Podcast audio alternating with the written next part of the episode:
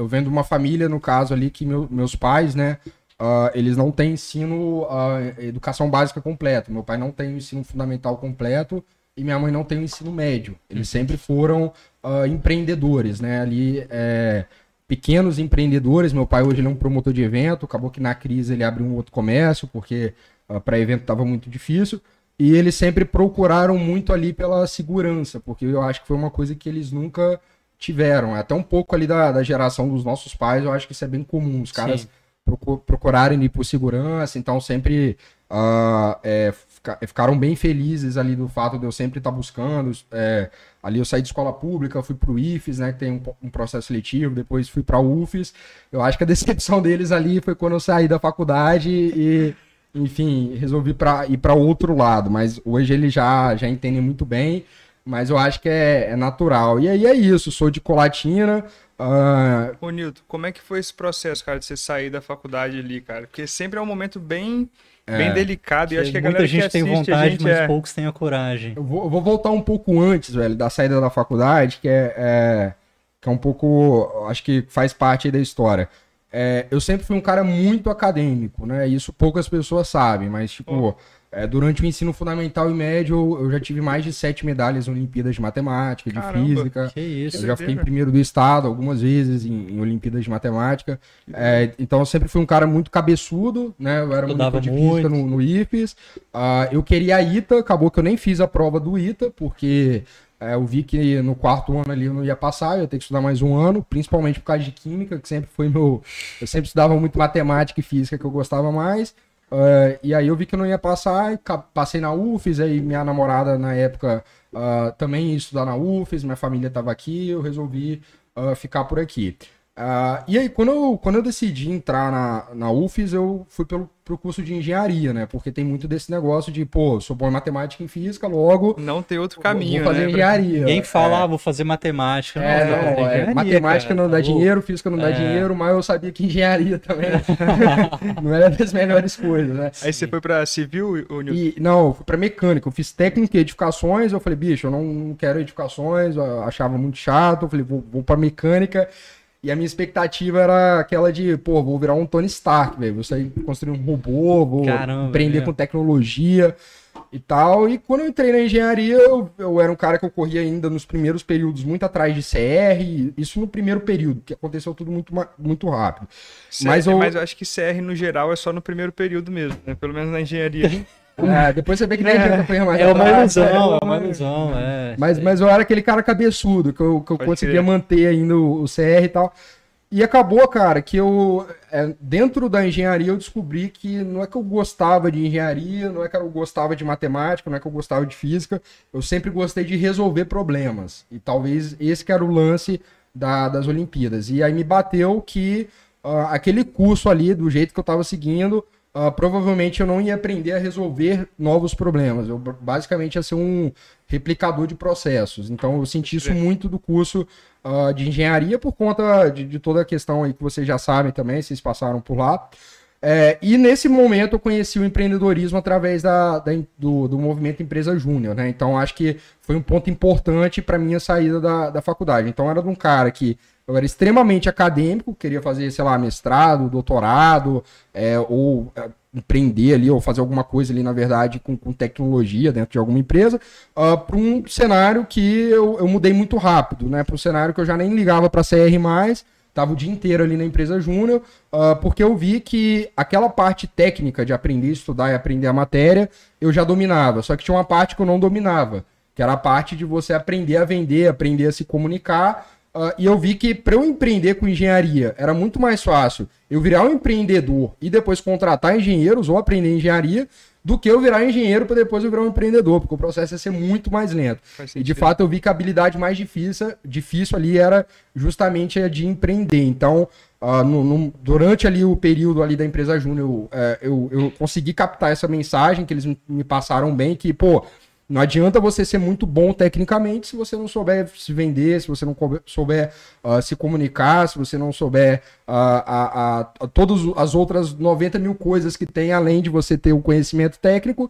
E eu vi que tinha um universo de coisas ali para eu descobrir, que eu nunca tinha ouvido falar de soft skill.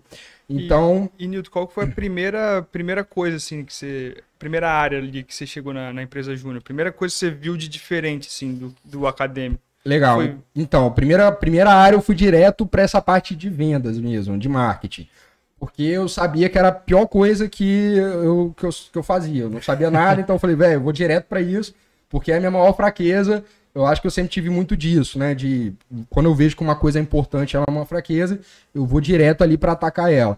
Eu lembro que durante a, a semana da engenharia, uh, tinha a oportunidade lá de você participar como ajudante e tal. E eu peguei justamente a função de ap apresentar os palestrantes, porque eu tinha vergonha de falar em público. Falei, velho, então vou apresentar os caras aqui, porque dessa vergonha eu já, eu já vou acostumando. É, e dentro da, da parte ali de marketing da CT Júnior, a gente, eu, eu criei uma nova área, que foi de uh, uma área ali de comercial dentro da parte de marketing, porque não tinha um comercial ativo, não tinha um trabalho de prospecção. E aí depois eu virei é, diretor de marketing, né? Então, uh, foi um trabalho que a gente pegou a empresa júnior faturando, é, não faturando, na verdade.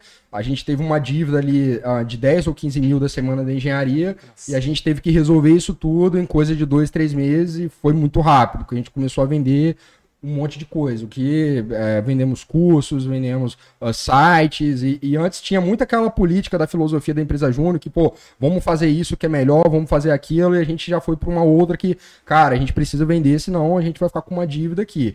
Né? E acabou que depois isso foi ruim, né? Porque a gente acabou vendendo um monte de coisa que às vezes não era o core, mas foi necessário para passar aquele momento e depois a galera que foi entrando depois acabou ajeitando. Então, uh, foi isso. Eu fui para a empresa Júnior basicamente para vender e logo depois disso uh, foi quando eu resolvi sair da, da faculdade, né? Quando eu estava completando ali um ciclo uh, na empresa Júnior, é, que foi uma outra história também. Fui para o WhatsApp, foi um, um, uma parada bem, bem maneira também. Trabalhar com venda também, né?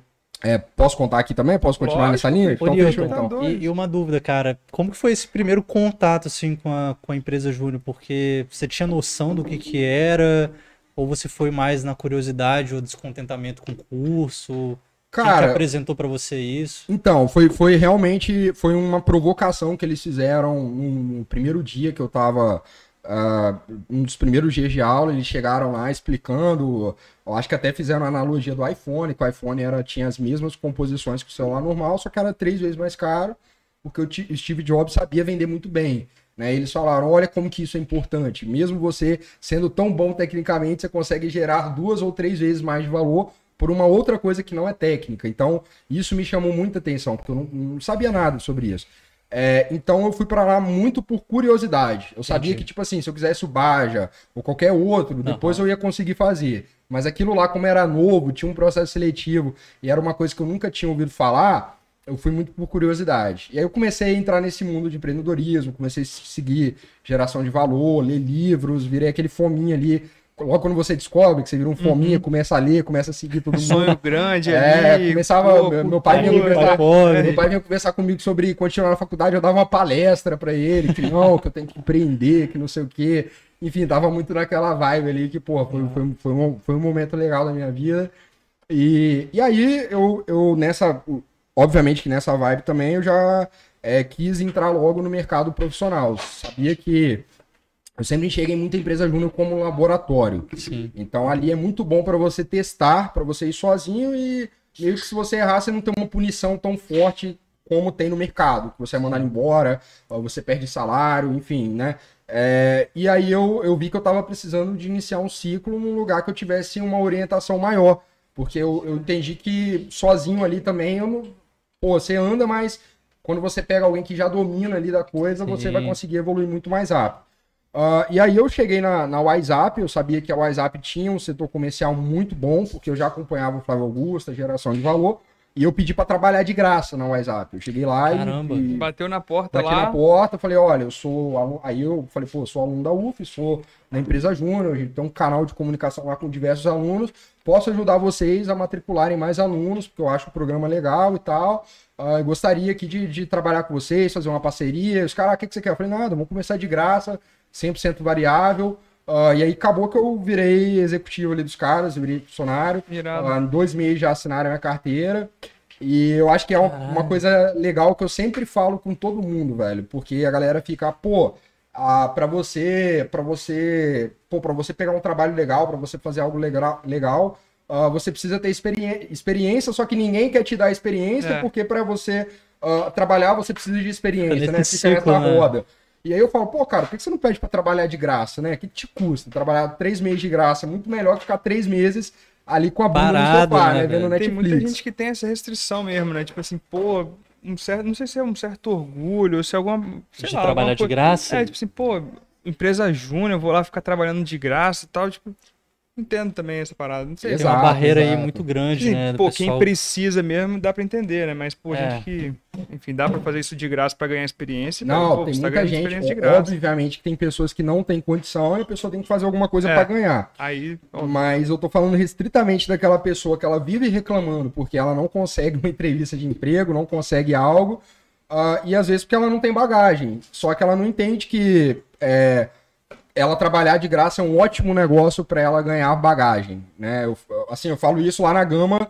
É, tem um cara que entrou trabalhando de graça porque entrou na parte de programação, não sabia programar, tá aprendendo a programar. Mas a gente nunca fez isso, nunca tive esse tipo de iniciativa. Uh, mais daquele, porque também eu, eu, não, eu não apoio. Lá na empresa a gente remunera todo mundo porque a gente tem condições. Mas naquele momento eu não tinha muitas opções. Eu queria aprender a vender e para mim, é, entregar meu tempo ali para aprender a vender era um puta negócio. E eu, e eu entendi que fazer um curso de vendas, é, ter uma carreira ali dentro da WhatsApp seria muito melhor do que um MBA em vendas, é, por exemplo. Que você pagaria. Que eu pagaria para fazer. Né? E, e não, não teria resultado. É, eu teria tal, talvez experiência teórica, mas eu não teria resultados. Sim. Né? Experiência prática. E aí foi isso. Lá na WhatsApp eu bati, bati metas, é, a gente já ganhou. Deve ser agressivo pra caramba lá, né? Tem lá uma cultura muito agressiva.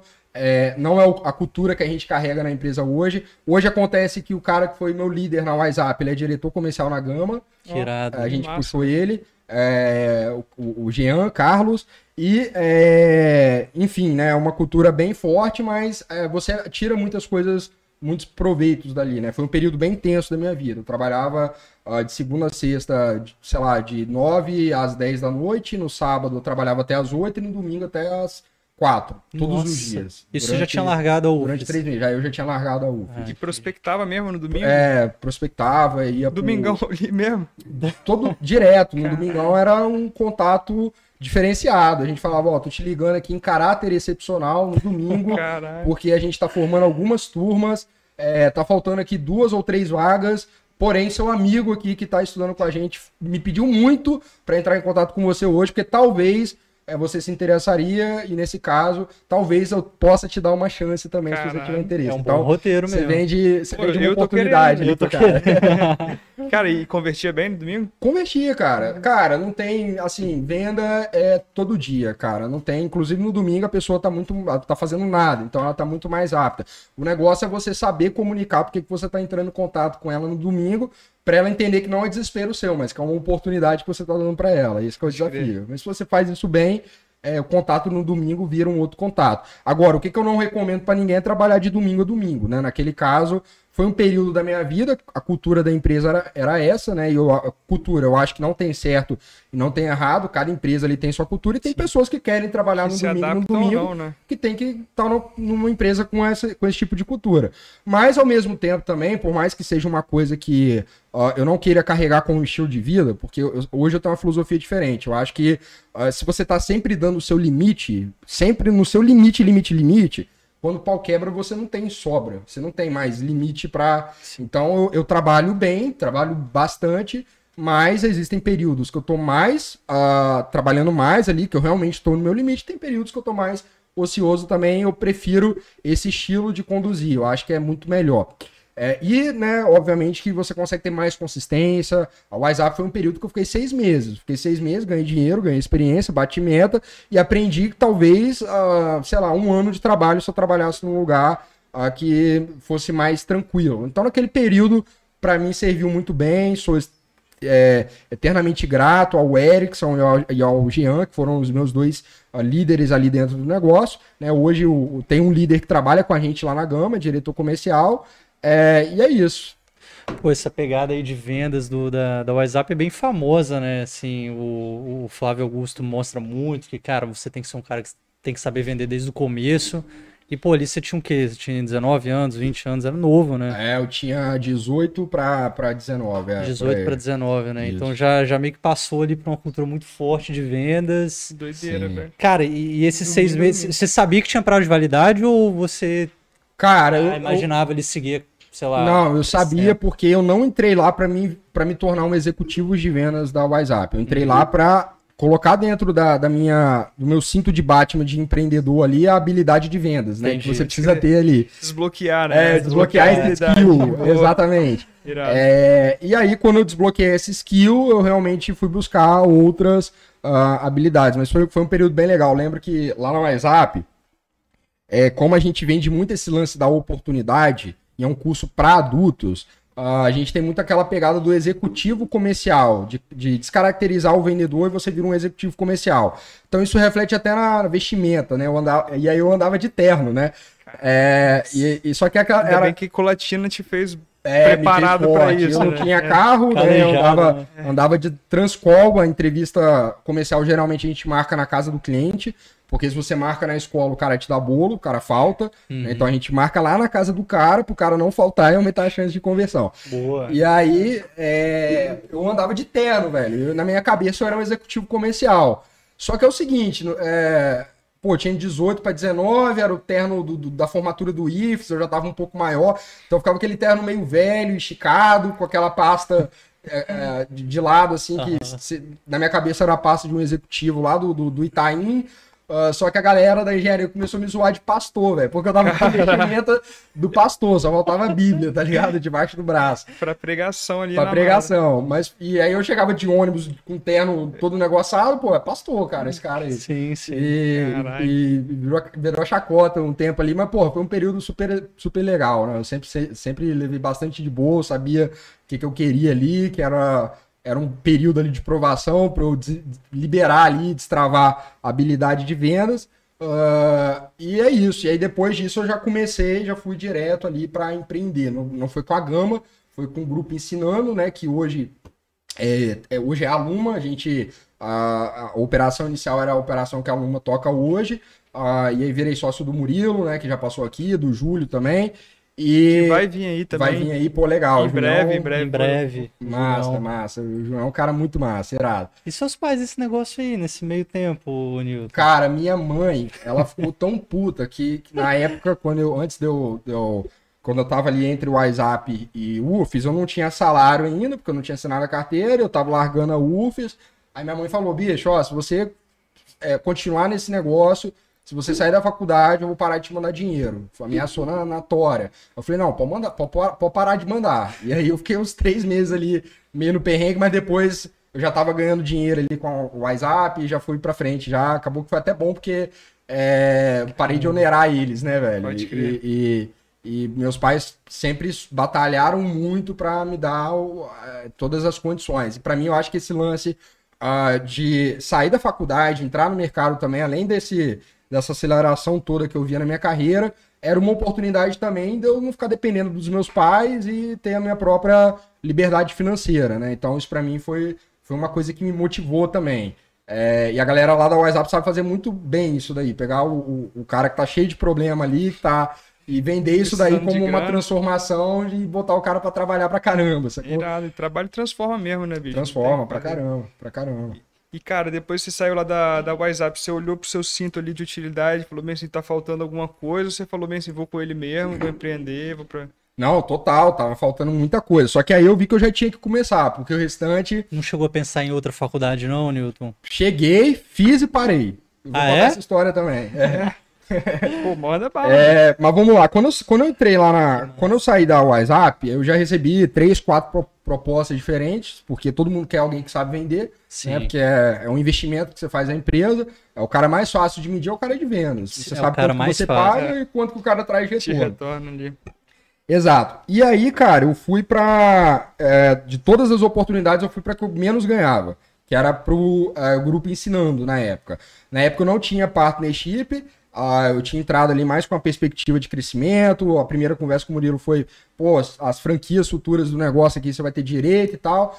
E foi, fui nesse embalo. Eu vi que era o lugar que eu menos ganhava no curto prazo, mas como estava começando, era o lugar que eu tinha mais possibilidades. sempre vi o Murilo e o Júlio como caras muito inteligentes, muito abertos, que eu ia aprender bastante com eles e que eles é, seriam muito justos comigo também em relação a estar tá ali no começo do negócio e foi o que aconteceu, né? Eu comecei fazendo ali a parte comercial, depois eu fiz comercial e marketing, depois eu já estava fazendo administrativo, depois eu já estava tocando negócio com os caras. É, e aí eu virei sócio do, do, do, do negócio. Uh, nesse meio período aí, no meio do caminho, a gente. Foi, foi quando eu comecei outra faculdade, parei né? Eu é, fiz o vestibular da FUCAP, e aí eu consegui uma bolsa lá na FUCAP. Uh, estudei seis meses, é, gostei pra caramba, tá? Se é o tivesse, que você tentou lá? É, eu fiz economia lá. Ah, economia? Só que os primeiros semestres é, é ciclo básico. Ciclo básico. É, pra economia, administração e contabilidade. O... Tô falando, vou falando rápido, tá, galera? Vocês vão me colocando aí, porque eu tomei muito café hoje. Mas enfim, aí o, o, lance lá da, da FUCAP, cara, foi que eu gostei muito do curso, é um curso muito bom. Se eu tivesse entrado na FUCAP, lá quando eu entrei na UFES, cara, porque eu fiquei, pô, administração ou economia? Eu falei, ah, vamos, vamos pra economia, porque eu acho que na minha cabeça o cara que sabia economia sabia administração também. Eu tinha muito essa ideia. Depois que eu fui entender que era bem diferente. Mas no começo ali era um pouco de tudo e, e é, eu acabei saindo porque o negócio estava crescendo e meu tempo ali na faculdade estava ficando caro. Eu vi que era muito melhor eu aprender sozinho, eu sempre fui um cara muito autodidata. É, e, assim, se eu tivesse entrado na FUCAP quando eu entrei na UFES, eu, talvez eu teria me formado. Só que como eu entrei na FUCAP quando o negócio já estava ali no meio, já estava andando, uhum. eu falei, pô, cara, esse tempo aqui, que era um tempo da noite, eu poderia estar descansando, eu poderia estar fazendo outras coisas, ou eu poderia estar aprendendo isso daqui de uma forma mais simplificada. Porque por melhor que seja o curso lá, por mais objetivo, quando está na faculdade você aprende três, quatro, cinco metodologias para cada coisa, só que você não aprende aquela que é a melhor para o seu negócio, sacou? Sim. E às vezes só, você precisa aprender uma só que é melhor para o seu negócio, para o seu negócio é. virar. Isso você só aprende na prática. Então, eu acabei preferindo ali por focar no, no próprio negócio, né? Então foi. E aí nesse período. É, nesse período aí que começou o nascimento da Gama, né? Foi quando ali a Gama nasceu, ela nasceu dentro do grupo ensinando, e depois a gente separou as empresas, né? Como a gente era sócio ali das duas, uh, e é, a gente já tinha um, um, dois negócios ali que precisavam ter gestões diferentes, culturas diferentes, uh, teses diferentes. Sim. E aí a situação era ou, ou, todo mundo toca um só e a gente mata o outro, e, ou, ou a gente divide. Como o Murilo e o Júlio já tinham fundado ali uh, a, a ideia da Luma, né? Eles não iam querer acabar com aquilo. E eu gostava muito da ideia da Gama. Então eu acordei com os caras o seguinte: olha, vamos separar os negócios, vocês tocam a Luma, eu toco a Gama e a gente separa a sociedade e, e foi, foi assim, né? Hoje acaba que cada um tem uma pequena participação ainda uh, na, na, na outra empresa, né? E, e, foi assim que foi, foi daí que nasceu uh, a Gama, dentro, dentro desse laboratório ali que era o grupo ensinando, né? Que hoje saíram, viraram duas startups, a Luma e a Gama. Porra, irado, hein, bicho? E você se imaginava nesse mercado de educação? Porque, assim, conversando com o Murilo, é, eu vejo que que desde, não desde sempre, mas já tinha um, uma aptidão ali de dar aula, de, enfim, se você se imaginava nisso ou foi mais uma paixão ali pós estar tá trabalhando ali com os dois? Massa, legal. Cara, eu acho que foi um casamento de algumas coisas, tá? É, eu acho que foi um pouco de é, oportunidade, de visão de negócio, né? Você tem aquela coisa, pô, sei lá, se eu te perguntar que tipo de negócio que você gosta, sei lá, fala aí, tipo de negócio. Me amarro no mercado de esporte. Mercado de esporte. É. É, mas vamos pegar outra coisa. Vamos supor que aparece uma puta oportunidade em um outro setor que você entende, né? O que você mais gosta, você entende e você vê que você pode ganhar muito dinheiro, né?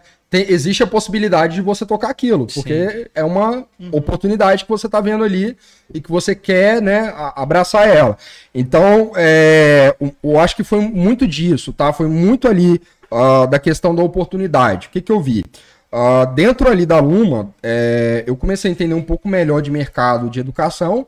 É, a gente tinha um blog, eu que escrevia para o blog na época, que era para os pais dos alunos. Uhum. E uma das coisas que a gente vendia para poder vender uh, aula particular é a ineficiência do ensino tradicional. Né? Porque o, a, o cara precisa de aula particular porque a escola não, não supre atende, todas né? as necessidades dele. E aí eu fiquei tão bom de entender as ineficiências do ensino tradicional que eu criei um negócio que trabalha as ineficiências do ensino Porque tradicional. realmente é ineficiente, né, velho? Se fosse da Isso boca é um pra fato, fora é, ali, isso é um fato. Total. não teria rolado, né? Total, exatamente isso. E o que, que eu vi ali? O que, que acontece, cara? É, primeiro, a gente tinha ah, vários ah, alunos que eles pagavam mais pra gente, o ticket médio era maior de aulas particulares, eles estudavam por mais tempo e a taxa de cancelamento, é, a- além do contrato ser maior, né, ser contratos ah, de um ano e não de três meses, igual do cara ah, que às vezes só quer uma aula ali e tal, durante esse contrato ele não cancelava, ele ficava até o final. E esse cara era o vestibulando. E eu fui começar a estudar a vida desse cara. Eu falei, por que esse cara tá contratando aula particular? Já não tem cursinho? E eu descobri que esse cara contrata cursinho, contrata mais dois, três cursinhos específicos e ainda contrata aula particular. Aí eu falei, pô, cara, cara- não, não faz sentido. cara é Tem- tem- rico, né? Ou, ou o cara é muito rico, ou não, não, não- pô, o cursinho não, Não atende. não né? atende, é. Pô, você, você vai, você entra numa, numa loja de carro, numa concessionária, você compra um carro da marca X. Você não vai comprar o, o, o, o pneu da Chevrolet com o volante da Volkswagen, você não vai ficar fazendo esses emendos para você ter um carro. E era isso que eu sentia dos alunos que estavam em ano de vestibular. E aí eu comecei a entender que qual que era o problema. O problema é que eles tentavam montar um curso para eles, porque o pré-vestibular não se preocupava em nenhum, outra, nenhum outro segmento da educação, ah, é, fora a aula particular, a aula particular faz isso muito bem, mas das instituições, escolas e tudo mais, ninguém se preocupava em se adaptar ao aluno. É sempre assim, olha, eu tenho um programa aqui que ele funciona assim. Você quer bem, se você não quer, amém. E se você quiser, você vai ter que se adequar. né? Então era sempre esse o problema. E os alunos, como que funciona em ano de vestibular? Até o final do ensino médio, o cara aprende tudo que ele precisa para fazer o Enem. Não existe matéria de pré-vestibular. Só para vestibular, não, Não é uma existe. repetição. É né? uma repetição. Então, assim, em tese, ele deveria sair do pré-vestibular e passar no- na prova ali no exame. E por que, que ele não passa? Porque ao longo do- dos anos, existe um negócio que aí depois eu fui entendendo melhor como funciona isso, que é o que a gente trabalha hoje, que ele vai adquirindo que são lacunas pedagógicas, lacunas cognitivas. Que é o seguinte, toda vez que o cara passa de uma série para outra, o cara passou da sétima para oitava, ele não passa com nota 10 em tudo. Ele tira uma nota 8, uma nota 6, faz uma recuperação ali. E aí o que, que acontece? Aquele conteúdo que ele não aprendeu, ele não vê de novo, porque ele já vai ver o conteúdo da oitava agora. Ele se livrou, passou e é isso. Se livrou. E ele carrega essa lacuna cognitiva. E aí tem dois grandes problemas. Primeiro, essa lacuna, ela potencializa a geração de novas lacunas. Sacou? Porque, porque tem matéria que depende, dessa. Depende né? da outra. Existe uma relação muito grande de dependência entre os conteúdos. Então, o primeiro problema é esse, que vira uma bola de neve. Depois, entendendo mais ainda, eu fui ver os, os, os- os resultados ah, do, do Brasil no.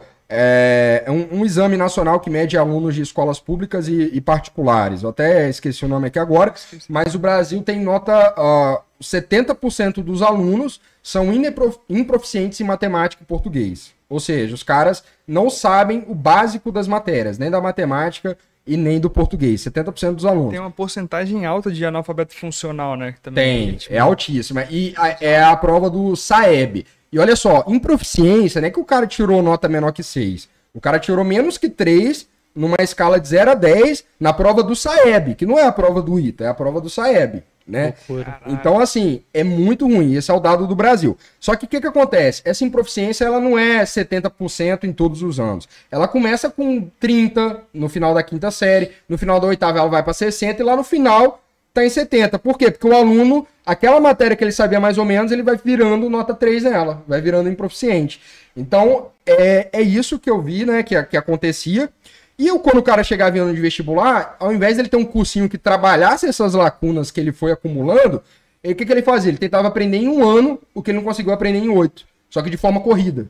É tipo assim, você tentar assistir Senhor dos Anéis, que são nove horas de filme, é trilogia, aí você, pô, não entendi não, vou tentar assi- assistir tudo aqui uma hora agora, porque vai que eu aprendo. No Né, não- não 1.5, funciona, é. 2 e... Não funciona. Então era, era isso que a gente viu. E a gente criou um- uma metodologia que hoje a gente aplica para o modelo de vestibular, só que é aplicado em qualquer área da educação, que a gente tem uma rede neural ah, que, com vários. A gente quebra a matéria da educação básica em 8 mil objetivos pedagógicos, que são pedacinhos da matéria. Só para vocês terem ideia, tipo, pegar aritmética, que é uma área da matemática. Matemática tem mais de oito áreas, só aritmética tem 70 objetivos pedagógicos. Um dependendo ali do outro, e a gente vai testando os alunos para descobrir onde que está o gap inicial dele. Porque, pô, o cara não sabe isso daqui, mas talvez é porque ele não sabe isso daqui, mas talvez é porque ele não sabe isso daqui. Até chegar isso é um algoritmo, É um algoritmo. É um algoritmo, né? É, e a gente, o cara vai fazendo o teste e a gente vai fazendo um raio-x do conhecimento dele. E com isso, no ano de vestibular, a gente cria com ele uma experiência personalizada. Então, ao invés de ele ver tudo de forma corrida, ele vê somente as matérias que ele tem dificuldade e além disso, a gente mensura a importância dessa matéria no vestibular dele. A gente mapeia questão por questão. Então, se é um negócio que ele não domina e cai muito no vestibular, é prioridade para ele. Se é um negócio que ele não domina, só que não cai, não é tão prioridade. E se é um negócio que uh, ele domina, é, é, ele domina pouco, mas cai muito, é uma prioridade também. Porque às vezes é muito melhor ele virar nota 10 num negócio que cai muito do que ele tentar aprender um negócio ali todo que cai pouco. É isso. Caraca, vocês pegam a base de dados ali do, de todos os das provas do Enem ali, da, das antigas, para mensurar isso? Não só o Enem, a gente faz mais de 20 vestibulares. Vestibulares únicos, né? Aqui do estado, USP, né? Questão coisas. por questão. Mas quando eu, eu, falo bem assim, cara, eu quero tentar UFES, aí vocês direcionam para UFES pra, ali, é, na época que Aí tinha... no caso é o Enem hoje, é o é, é, Mas tem uma diferença, porque uh, o Enem é uma prova. O exame para você entrar na federal é o SISU.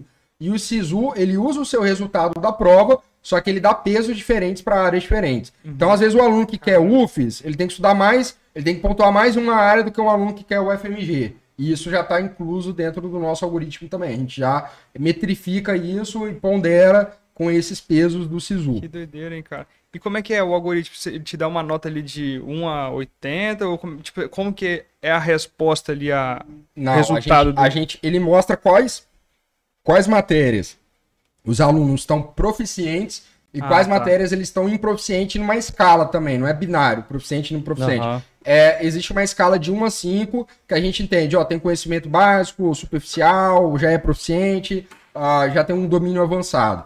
Uh, e de acordo com o vestibular, a gente entende as alterações que a gente tem que fazer na nota do aluno.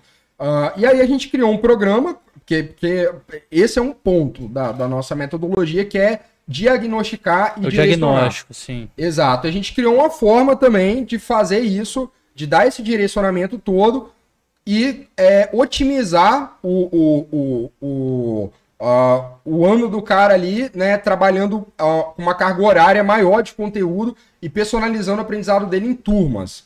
Como assim? Por exemplo, uh, se o cara em ano de vestibular ele estuda. Vou fazer, vou pegar dois pontos aqui. A gente tem o, o ensino tradicional e a gente tem aqui para mim o que é o melhor cenário, que é a aula particular, que é o mais direcionado do mundo.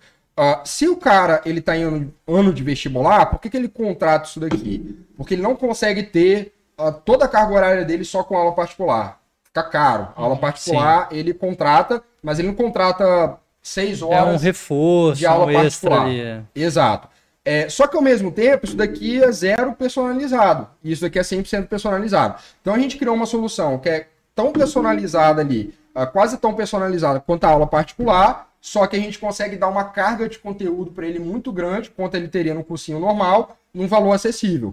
Opa, num valor acessível. Porque a gente organiza, uh, depois que a gente prioriza ali, o, o, o, entende os gaps dos alunos, a gente organiza as turmas por similaridade de dificuldade. E a gente faz isso oito vezes ao ano. Então, além de criar uma tecnologia para identificar os gaps, a gente criou uma forma de personalizar o ensino mesmo em sala de aula, mesmo em aula em turma. Que, que ao invés da gente ter um calendário único, que todo mundo vê a matéria de acordo com a época do ano, de acordo com uh, o calendário, por exemplo, de uma escola X uhum. aí, de um cursinho X, a aula que vai rolar amanhã já foi planejada lá no começo do ano. Sim.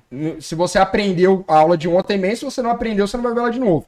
O nosso ano não, a gente quebra em oito ciclos de cinco semanas e a cada ciclo a gente forma as turmas por similaridade de dificuldade. Então, por exemplo, no ciclo 1, eu e você a gente pode estar vendo a mesma coisa em biologia, citologia, mas talvez sua prioridade em matemática seja aritmética, a minha seja álgebra. Então, em matemática a gente vai estar em turmas diferentes. E cada aluno tem uma grade única, tipo a faculdade. Só que a cada cinco semanas a gente remodela. Porque o aluno, se ele não aprende, ele consegue ver de novo no outro ciclo, porque está sempre entrando aluno e sempre a gente formando as turmas. É, e se ele aprende, ele avança. Né? Então a gente consegue. Uh, a gente criou um sistema que é direcionado que a gente consegue uh, escalar, porque a gente consegue trabalhar com aulas em turmas, só que sem massificar, porque é personalizado essa escala. Né? A gente monta as turmas por similaridade de dificuldade. Então, o que, que é a Gama hoje? É um método uh, que né, a, gente, a gente. É uma escola ali que a gente se adapta ao aluno. Né? O aluno tem que se adaptar à escola. Porque a gente entendeu que eu chegar e montar um cronograma de aula e falar, ó, oh, minha obrigação aqui é te passar o conteúdo. É, a gente entendeu que isso não funciona, que é o que as escolas fazem. Sim. Eles montam um cronograma e a partir daí a responsabilidade é sua. Tipo assim, ó, meu trabalho aqui é te dar a matéria. Se você aprendeu bem, se você não aprendeu, amém. Só que não é isso que o aluno compra. O aluno não compra para ver aula. Ele compra para aprender. Se ele fosse comprar para ver aula, ele comprava só livro, que é mais Sim. barato. Então a gente entendeu que a responsabilidade nossa não é passar a matéria toda pro é cara. Cuspir ali a parada. Né? É fazer o cara aprender. Tanto que hoje os alunos passam de vestibular sem ver a matéria toda lá na Gama, porque quando eles veem aquilo que é importante para eles e fazem a prova, eles já tiram a nota maior que a nota de corte. Foi o caso, por exemplo, do Matheus, que foi um aluno nosso que estava no quinto ano de engenharia, resolveu sair para fazer medicina, uh, foi para foi para foi para Gama para estudar para a Unesc, que é um vestibular concorrido de medicina, é 30, 40 candidatos por vaga. Colatina ali, né? É lá em Colatina, medicina hoje federal, particular, tudo Cara, concorrido tudo igual. difícil, sim. Tudo difícil. O Matheus estava cinco anos sem ver biologia e química, então ele estava apanhando pra caramba. No primeiro simulado, o cara foi mal pra caramba. É Enem, que... o Unesc não, né? Não, ah, não, vestibular, é. vestibular próximo. Só que em quatro ciclos, três ciclos, que são quatro meses com a gente, ele conseguiu não só passar no vestibular da Unesco, como passar em primeiro lugar geral de medicina. Caramba. Né? E só estudou com a gente. E aí, qual, qual é o ponto? O Matheus, ele não viu toda a química, ele não viu toda a biologia, só que ele viu metade da química que caiu em 80% da prova. Ele viu metade da biologia que caiu em 85% da prova. Ele não era o aluno que mais sabia química, não era o aluno que mais sabia biologia, mas era o mais preparado, tanto que ele passou em primeiro. Né? E o legal é que no nosso, último, no nosso último simulado, a gente já sabia que ele ia passar, não dava para saber que era em primeiro. Porque na objetiva ele tirou 75 e na discursiva ele tirou 81. No, na prova da Unesc, ele tirou é, 76 na, na, na objetiva, um ponto a mais, e 82 na discursiva, um ponto a mais também. Cara. Então, assim, cravamos. Por quê? Porque a gente mapeia questão por questão, a gente já tem uma noção ali do que, que vai cair, entendeu? E a gente direciona. E as bancas são bem, bem, bem homogêneas em relação ao conteúdo. São os mesmos caras que fazem a prova, eles têm uma linha de tendência de cobrança. E o aluno, muitas vezes, ele nem para para pensar nisso. Ele pega o edital lá e sai estudando tudo, sim, se tem edital, sim. sem pegar uma prova antiga. Né? A gente faz esse trabalho para ele. A gente faz todo esse trabalho para ele só estudar aquilo que realmente importa. E, cara, nesse caso desse Matheus, por exemplo, ele faz engenharia. Tipo assim, ele não tinha aula de matemática porque a proficiência dele era boa, por exemplo? Ele Ou... tinha menos aulas de matemática. Ainda tinha alguma coisa ali tem, em é, que ele era ruim? Assim, tinha, tinha porque uh, na engenharia, até o terceiro período, você vê matemática ali. Depois você. Ele já tava no é, quarto, quinto período, depois já tava aquela depois coisa já... que o cara vai, vai aprendendo a passar de ano sem ter que Sim. estudar e tal. Acho que se eu for fazer essa prova, eu tiro nota baixa em proficiência matemática. Eu tava fazendo engenharia até ano passado. E aí, às vezes, tem muitas questõezinhas que, pô, zero é par ou ímpar, tá ligado? Você, às vezes você nem lembra se zero é par ou se é ímpar. Cara, inclusive, eu errei uma parada muito igual a essa na prova da UF, que era, que era número primo, tá ligado? Você uhum. tinha que considerar uma cacetada de números, tinha que falar se era primo e fazer a conta por cima disso. Aí o 1, Pô, aonde que eu ia lembrar se era primo ou não? Caraca, velho. Eu nem lembro agora mais. É primo ou não? Eu acho que um é primo, é um, é primo. É um e por ele mesmo, ah, né? É, é Mas ah. era alguma pegadinha dessa aí, me, me fez. Ele o primo é só aquele que é só divisível por um e por ele mesmo. E por um ele é mesmo, um desses é. números. Pois é, então carece de validação, eu não lembro não. Mas pode crer, foi uma porra dessa que eu usaria a prova inteira. Mas realmente é. rola essas pegadinhas mesmo. Rola, e aí o cara tem que, tem que saber. Tem que estar tá ligado. Ô, Lito, tá nesse caso, então, a, o ciclo dele foi definido totalmente pela personalização da prova da Unesc. Exato. É e aí, por exemplo. Pelas provas vezes... antigas, desculpa, né? Exato. Aí, às vezes, tem um cara que quer Unesc, tem outro que quer MSCAN, tem outro. Só que às vezes a prioridade dele é, é em biologia e citologia, a sua também. A citologia uhum. é a mesma. Não importa se é para o Unesco ou para é uma ciência. Uhum. O que muda é como aplicar. Então a matéria, a gente trabalha dessa forma, né, otimizando ali, mostrando para os alunos a mesma matéria em grau de prioridade. Se uma matéria é igualmente importante para vocês e é a mais importante, nesse ciclo vocês vão estar estudando junto nessa sala. No outro pode ser que mude. Cada aluno tem o Sim. próprio ritmo.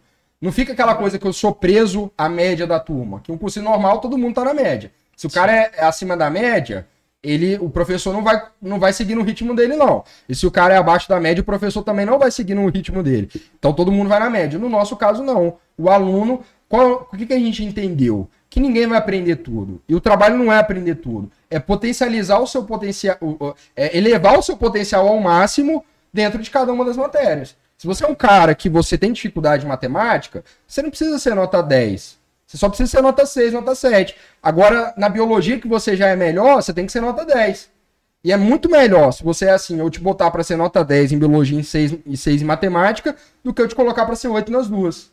Entendeu? Entendi. Então é isso que a gente faz. E, e aí, a gente entende que às vezes o cara vai repetir um módulo. A gente já teve aluno que repetiu a mesma coisa em matemática quatro vezes, que era a base da matemática. Era aluno que veio de escola particular. Só que na quarta vez ele foi o melhor aluno da turma. E depois ele nunca mais repetiu nada. Porque a base ele aprendeu. Se ele tivesse no cursinho normal, ele não ia aprender, o professor não ia voltar, ele não ia aprender mais nada. Ou aí das duas, uma, ou ele ia largar a matemática, parar de estudar matemática, focar nas outras coisas, ou ele ia contratar um cursinho por fora de matemática, que ia fazer a mesma coisa, passar a matemática batida para ele. A diferença é que ele ia estudar duas vezes. Então foi isso que a gente entendeu ali na gama, que o, o problema da educação hoje é que ela foi criada lá na época industrial. Você para para pensar na, na, sala de aula. O que, que, que, é a sala de aula? É um sistema de, de produção né, que tem uma esteira que os alunos vão passando que a gente chama de calendário letivo, essa esteira. Sim. E que cada dia que ele passa nessa esteira ele recebe um pacote de conteúdo, que a gente chama de aula. Mas é um processo desse jeito, todo mundo ali na esteirinha do mesmo ritmo. Só que é, naquela época era a tecnologia da época e, porra, fazia muito sentido, né? Sim. Só que hoje a gente está num mundo cada vez mais exigente, cada vez mais performático e não dá para ficar tirando pela média. Então a gente viu que ó, já estava na hora, pô, a gente não consegue personalizar o, o, o, varejo, né? Pô, a, a, chip, por exemplo, ela personaliza o varejo. Você consegue comprar ali de forma personalizada para receber na hora que você quer. Você tem várias opções. Você uma... recebe o, o SMS da parada que você mais consome. Você mais consome. Exato. A gente não consegue personalizar o deslocamento, que é o que o Uber faz. Né? Personaliza ali, pô, você pega um carro aqui para ir para lá, paga o um mínimo, você escolhe o seu carro. Por que com a educação a gente não conseguiu fazer isso ainda, entendeu? Então é essa que é a nossa crítica. E hoje pra gente o pré-vestibular é a nossa porta de entrada no setor de educação, porque a gente entendeu que uh, precisa começar por algum lugar, não dá para fazer tudo ao mesmo tempo. Sim. Tudo que a gente faz no vestibular dá para fazer na UAB, dá para fazer em residência médica, dá para fazer Pô, na educação básica, dá para fazer em tudo. Só que a gente tem que começar por um lugar e ficar bom naquilo. Né? E segundo, que a gente precisa gerar caixa também, para ir atingindo outros lugares. Então, pré-vestibular, estrategicamente, foi o lugar que a gente viu como uma melhor porta de entrada, porque uh, dá abertura para a gente ir para lados mais performáticos, como OAB, residência, ou para ir para educação básica, que o conteúdo é o mesmo, que a gente Concurso trabalha com vestibular. também, né? Concurso também, mais nessa linha performática. E aí o pré-vestibular foi uma ótima porta de entrada, porque os alunos buscam por isso, eles querem performance, eles pagam por isso. E o ciclo de validação é muito rápido. Com um ano a gente consegue mostrar que o nosso método dá resultado. Sim. E pelo terceiro ano consecutivo, a gente tem mais de 50% dos alunos aprovados em medicina. É uma média de 5 a 8 vezes maior do que um cursinho tradicional. Cara, isso, é isso sem, sem selecionar alunos, sem ficar escolhendo aluno bolsista. Aluno Qualquer aluno que entra lá, a gente tem essa média de aprovação. Por quê? Porque a gente otimiza tanta coisa que fica muito mais fácil para o aluno, né? O, o, tempo que aquele aluno ali está estudando um conteúdo que não precisa estudar, está quebrando a cabeça, ou está passando batido pela matéria, o nosso aluno está estudando direitinho, porque é o que a gente sabe fazer, é organizar isso tudo para ele. Então é mais normal na gama a pessoa passar em medicina do que não passar. É mais normal passar em medicina do que não passar. No final do ano passado a gente teve, sei lá, os 14 na Multivix aprovados. A gente, assim, com muito menos alunos que, que esses outros maiores cursinhos. Tivemos três medicina na UFES. E olha, ano passado a gente teve. Esse ano que a gente bombou de aluno. Ano passado a gente encerrou um ano com 53, 54 alunos ativos. A gente teve muito aprovado, né? Fora as outras faculdades. Proporcionalmente é, é muito mesmo. E esse ano a gente cresceu cinco vezes em relação ao ano passado. Pô, que maneiro, velho. Que maneiro. Era justamente a pergunta que eu ia fazer mesmo, que se o reflexo dessa parada é, é claramente notável ali, né? Então, é claramente notável, né? Totalmente notável, totalmente notável. A, a, gente tem algumas barreiras ainda para quebrar, que é a barreira do tradicionalismo, porque na educação tem muito isso, a escola boa é a mais antiga, a escola boa é que meu pai estudou, O lugar bom é o que todo mundo vai. Então a gente tem essas barreiras. Uh, o melhor professor talvez é o cara mais velho, né? A gente tem essa barreira para quebrar. Só que resultado é a melhor forma de quebrar essas barreiras, né? A gente tá fazendo bem. E rola rola questão de bolsa lá também? Como é que é, tipo, essa questão lá? Cara, a gente não faz bolsa por desempenho. A gente não faz. O que a gente faz é quando um aluno não passa e ele mandou muito bem, assim, muito bem que eu falo, é performou. Ele estudou, mandou muito bem. Evoluiu Dep ali, né? Dependendo da condição, a gente deixa ele estudar de graça com a gente no outro ano ou bolsa para sistema social. Então, ano passado, por exemplo, a gente tinha sete alunos do Instituto Pontes, que são alunos carentes. Aí a gente trabalha com bolsa. Mas sempre foi um foco nosso nunca dar bolsa para os melhores, porque a gente a, não ia conseguir validar a nossa metodologia. Pode porque aí eu não ia saber se o cara está passando porque o método é bom ou porque o cara é bom mesmo, né? Então, é, por mais que comercialmente falando é uma puta estratégia, uhum. é, a gente precisava validar o nosso negócio, né? E, e, e, aí foi isso daí que a gente fez. Pô, irado. E essa galera de, de Instituto Carente, ela consegue pegar ali o ritmo, é mais difícil? É consegue. É Olha, no caso do Instituto Pontes, é, é, já são alunos que eles, uh, notoriamente, eles já têm notas melhores, eles já ganham bolsas em outras escolas, uh, e a gente viu que a gente... Porque é um trabalho de um ano, então a gente gera muito mais valor pegando um aluno carente, que já tem uma boa base, e fazendo ele virar um médico, do que pegar um aluno do zero. Se eu pegar um aluno do zero, com um ano é muito difícil eu dar resultado. Então, a gente viu que a gente gera muito mais valor pegando esses alunos que já têm um potencial a ser trabalhado. Né? Agora, pô, se a gente tivesse uma escola, com, conseguisse trabalhar oito anos ali com um aluno, a história já seria outra. Mas nesse caso, a gente preferiu pegar esses alunos que já estão é, ali é, precisando, precisa de uma solução como a nossa. No caso, o Instituto ele não tinha parceiros uh, para vestibular, e o vestibular é muito concorrido, e a gente é, virou parceiro do Instituto para esses, esses alunos ali que estavam em ano de vestibular. E aprovamos todo mundo. Que irado. Que irado. Todos os alunos foram aprovados, a maioria ali em federais. É, foi isso aí. Ô Newton, é tudo presencial hoje? Como não, é que é isso? Não, hoje, As aulas estão virtuais? Hoje 80% dos nossos alunos são online. A gente tem uma operação presencial, porque a gente nasceu presencialmente, Sim. a gente tem uma demanda presencial, né? Então a gente atende essa demanda. Tem alunos que preferem o presencial, mas o que a gente fez foi criar uma experiência online igual que o cara tem no presencial. Porque qual que é o problema do pré-vestibular? O cara ele vai fazer um Descomplica, por exemplo. Descomplica, pô, imagina, o cara uhum. tem 300 mil videoaulas lá, é, por R$29,90, tem tudo que ele precisa. Só que tem dois grandes problemas. Dois grandes problemas no caso do Descomplica. Um, ele não tem direcionamento do que estudar, Sim. ele fica perdido. Né? Ele não sabe o que estudar, onde começa, tem um monte de videoaula lá e fica perdido, não vai dar conta de estudar tudo. Tem um direcionamento lá, só que é padrão para todos os alunos, então não vai funcionar uh, bem para ele. Tudo que funciona bem para todo mundo, provavelmente não vai funcionar bem para você, né? Tem esse ponto. É, e aí, o segundo grande problema é que o cara que está em ano de vestibular, ele não tem disciplina, às vezes, nem foco, nem consistência. Ele, ele não tem ali uh, aquela maturidade que ele precisa para estudar sozinho e passar em vestibular. Então ele, ele muitas vezes ele vai para o cursinho presencial uh, pelo que eu chamo de efeito crossfit. Por que o cara vai pro crossfit e não vai pra academia? Porque tem um horário para ele começar, ele não pode atrasar. Cara, isso é muito um professor... real. Isso é muito real. Exato. Tem um professor, tem outros alunos que estão estudando, estão fazendo crossfit com ele todo dia, criam uma comunidade. Então a gente conseguiu criar isso no online.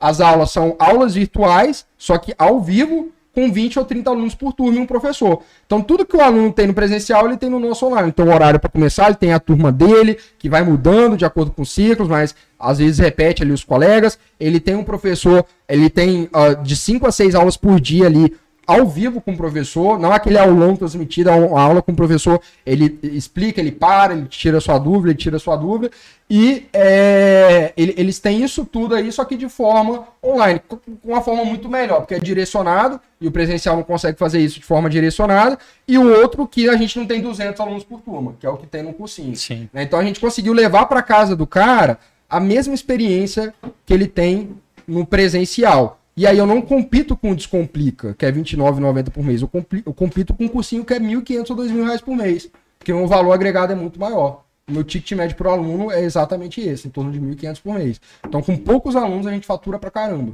Entendeu? Pô, é um puta modelo de negócio. Levando tudo que o cara precisa, que ele acreditava. Por que, que o cara fazia um, um cursinho presencial? Uh, ele acreditava porque no presencial ele rendia mais, mas não é. É porque no presencial tem um professor para cada X alunos, no presencial tem um horário para começar, a aula não fica gravada.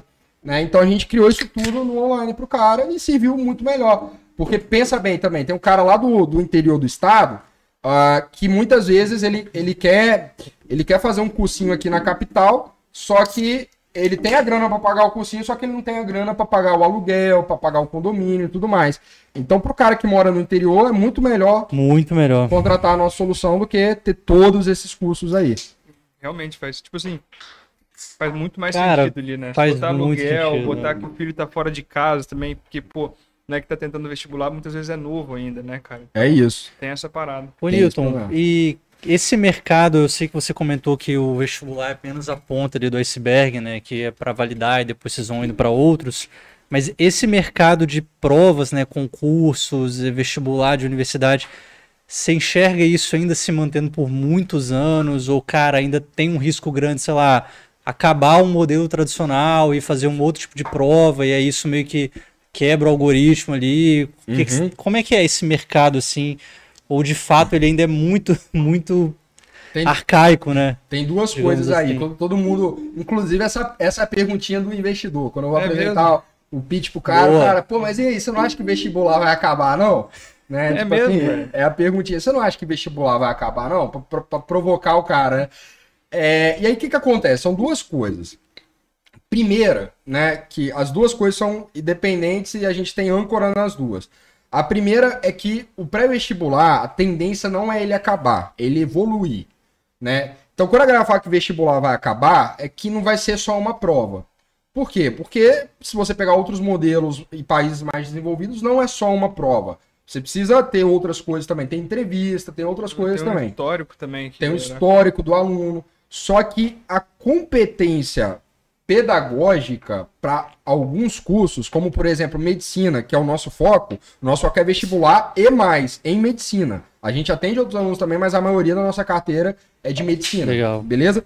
É, esses vestibulares sempre pode ter qualquer outras perguntas ali, qualquer outros critérios na avaliação, mas sempre vai ter um fator uh, é, do, do, domínio técnico das matérias. Por quê? Porque o cara precisa sa saber o que é uma mitocôndria, precisa saber, do mesmo jeito que o cara vai fazer engenharia, ele precisa saber regra de três, que é o básico, uhum. né? Então, isso daí sempre vai ser necessário, porque é muito custoso para a faculdade pegar um aluno que não sabe o básico da matéria, porque a faculdade já vai ter que ensinar o ensino fundamental e o médio e o vestibular. E o Brasil, hoje, a gente não tem parâmetro para olhar um boletim do cara e falar que ele se formou bem. Não. Porque boletim você paga pelo boletim, dependendo é, da escola é, que você estuda. E não é equalizado, né? Não é equalizado. Se comparar um moleque de uma escola particular muito puxada com a escola que não tem ensino tão Não tão tem, puxado. não tem. Talvez as federais, mas dependendo da matéria nem assim, porque eu estudei no IFES e tinha professor que era zoado. Então, é, é isso. Então, o primeiro ponto é que vestibular é isso daí que vai acabar em todos os cursos. Não vai, o vestibular vai evoluir né? Mas federal e medicina, medicina por conta do congelamento que teve do MEC para abrir mais cursos, vai ter vestibular por um bom tempo, né? Uhum. É, tanto que o Descomplica cap, captou aí, sei lá, 500 milhões recentemente, né? Se, não, se fosse acabar o vestibular, é. acho que eles não conseguir meio bi aí de Eles estão entrando nesse mercado de estão, faculdade agora. entrando é. em faculdade também. Então, mesmo, mas a, o grosso ainda é vestibular. E o outro ponto é que, então tem esse primeiro ponto que eu acho que não vai acabar, e o segundo ponto é que a nossa tese é ir para educação básica.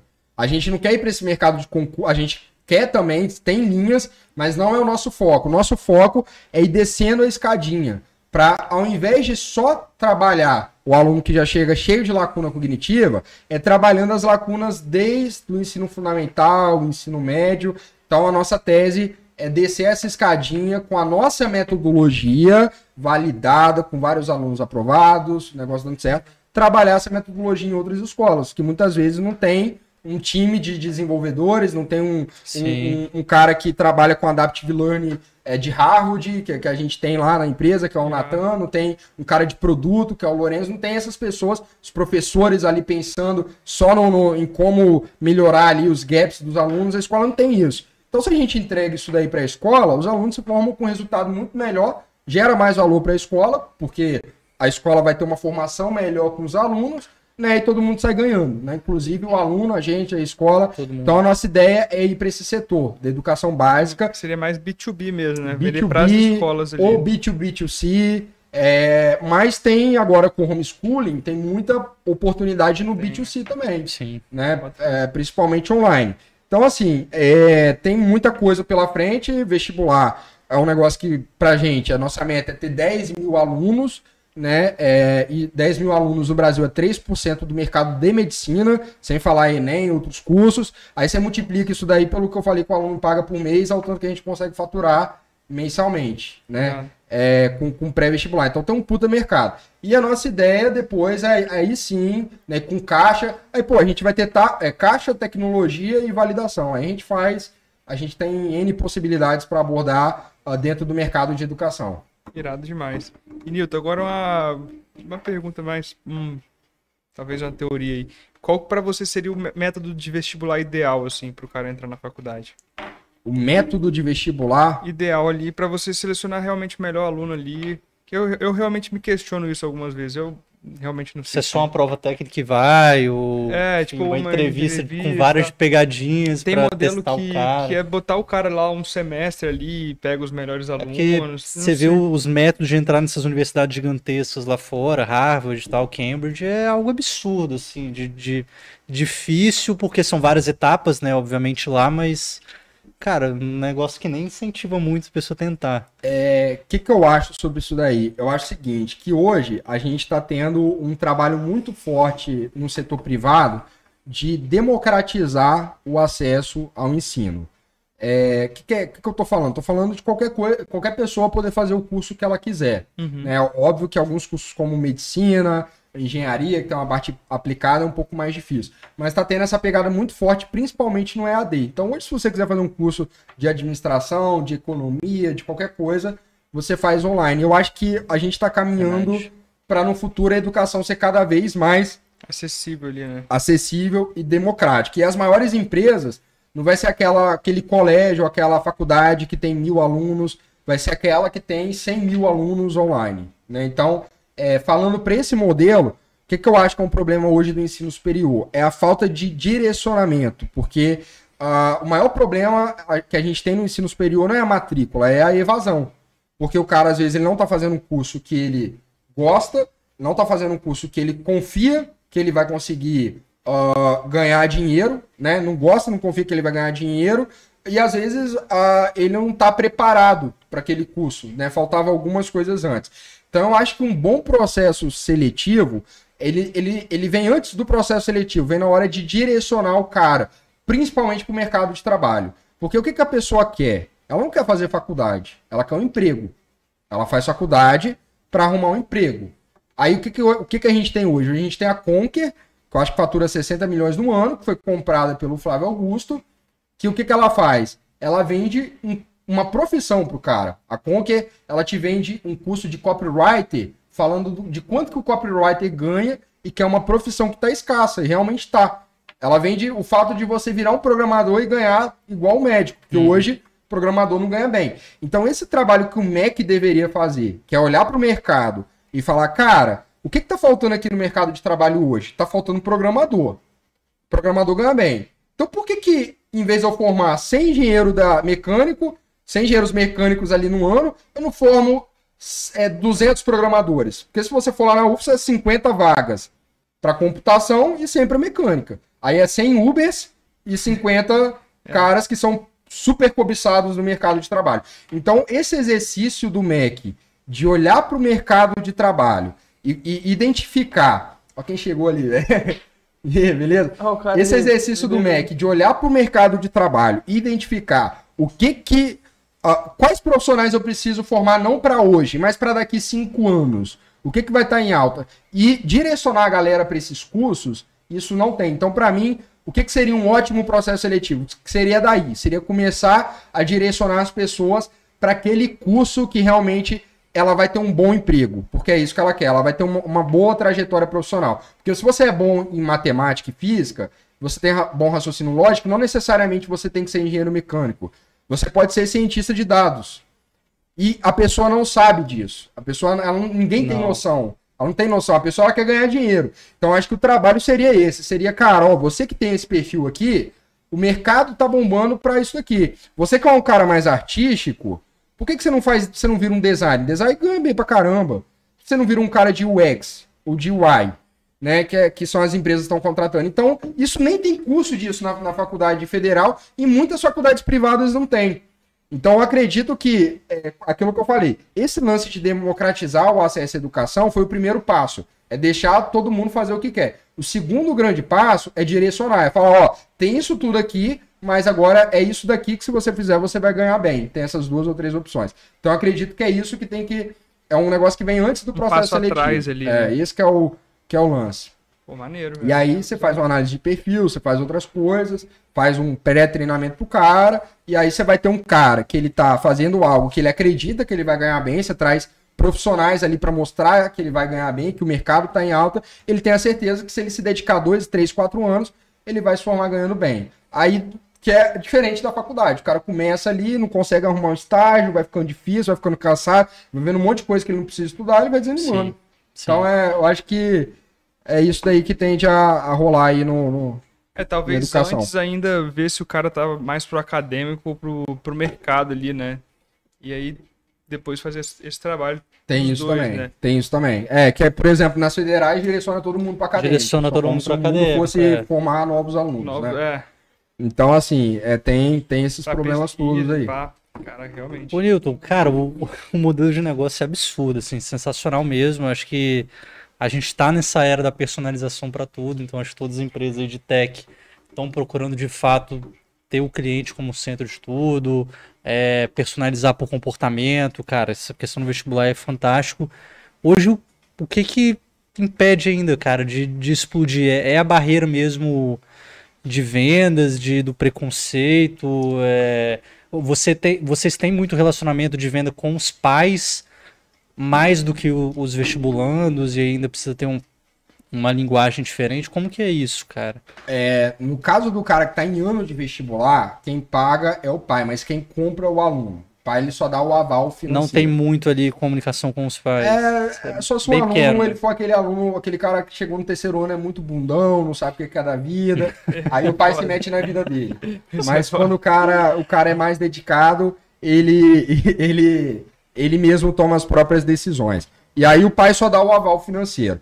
Ah, o problema mesmo, assim, eu, vamos falar do, do, mercado como um todo, do tá? Mercado. É que a educação, ela tem um negócio que é muito cruel para quem está começando. E para quem já está lá, é muito bom, que é a barreira de entrada. É um setor que tem uma barreira de entrada muito forte. É muito difícil. Se você pega colégios, né? É, eu ouvi falar, por exemplo, no caso do São Domingos, que foram cinco anos ali para ter formar uma turma mesmo de alunos. Começou com cinco alunos, depois foi 11. Hoje é uma das maiores escolas do estado. Né? E hoje, sem fazer propaganda nenhuma, vai ter gente batendo na porta lá para matricular o filho. Então, a, a educação ela tem muito disso, desse tradicionalismo. E para quem está inovando, é um pouco mais difícil de você romper essa barreira de que só o cursinho aqui é bom, de que só do, ali. Só um marketing bem feito já, já resolve. Exige é, muita confiança, né, cara? Muita confiança. Tem que. Tem, existe uma curva de consumo que ela divide as pessoas por perfil de consumo, beleza? É, tem é, cinco perfis de consumos. Tem os caras que são os, os, entusiastas, que são os dois primeiros perfis. Né? O primeiro é o inovador, que é, é sei lá, é 5% das pessoas, algo assim. Que é aquele cara que. o, o Júlio Bonella, ele é assim. O Júlio Bonella, se você chegar falando que essa cerveja aqui, ela, a fórmula química dela foi feita lá em Harvard, não sei o que, e que ele, ele vai comprar, só pela curiosidade. Então, são, só que é poucas pessoas que são assim. Tem as pessoas que são as visionárias, que elas já são mais. Uh, elas estão mais aí para novidade, mas tem que fazer algum sentido. Então, quando você lança uma inovação, ela compra. Tem as pessoas que elas são as uh, pragmáticas. Aí já começa. E aí, se você vê uma curva assim, ó, tipo assim, essa é uma curva que pouquinho por cento aqui é a galera que é mais adepta, e o restante é pragmático, é, é, é, conserva é pragmático, conservador, e o cara que é depois do conservador, que eu até esqueci o nome, mas ele, o cara ele é, Tipo assim, ele tem. É o último quase contrato. que a versão ele não acredita, total, ele não acredita é. nas coisas. Então, é quase o atrasado, é quase como. É, ele, ele é o, a, outro o, ali. o cara que não acredita na coisa. Esqueci, então.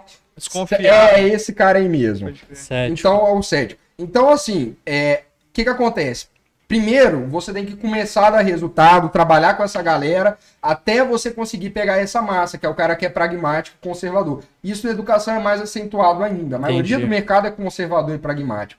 Então, assim, é, é tempo, né? Tempo, mas é, a gente está no, no, no, quarto ano de empresa, só que a gente fala que é o segundo, né? Porque a gente virou gama mesmo, foi ali em 2020 né? Que a gente realmente mudou tudo e construiu. Antes era um cursinho presencial com uma ideia e tal, ali com aquela ideia, mas não tinha um modelo ainda. Mas tem dois anos aí e a gente acredita que agora é, é um é, é trabalho, muito trabalho, constância e, e tempo. Mas a gente está vendo esse, esse crescimento. Igual eu falei, do ano passado a gente cresceu cinco vezes e eu acredito que a gente vai continuar crescendo assim.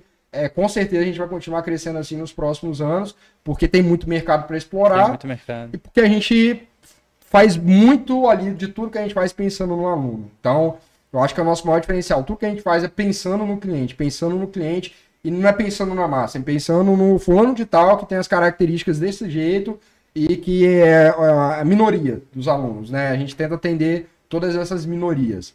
Irado. Então acho que é isso. E cara, de repente dá para usar aí, tô jogando ideia no ar aí, até pro, pro mercado, né? Para tipo assim fazer um cara quer saber onde é que ele pode se encaixar no mercado ali. Aí usa o algoritmo de vocês ali para ver onde, onde, ele tem mais aptidão, de repente. A gente, a gente, quando a gente fez uma rodada de captação de investimentos com a SMU, que é uma plataforma de crowdfunding, é, um, um dos, dos caras lá da SMU, que virou até bastante amigo meu, uh, ele falou de da gente montar alguma coisa assim para entender é porque todo mundo virou investidor, né? Todo mundo quer aprender a investir e tal, que, que eu acho legal, porque sim, as pessoas, sim, graças a Deus, estão se preocupando com isso.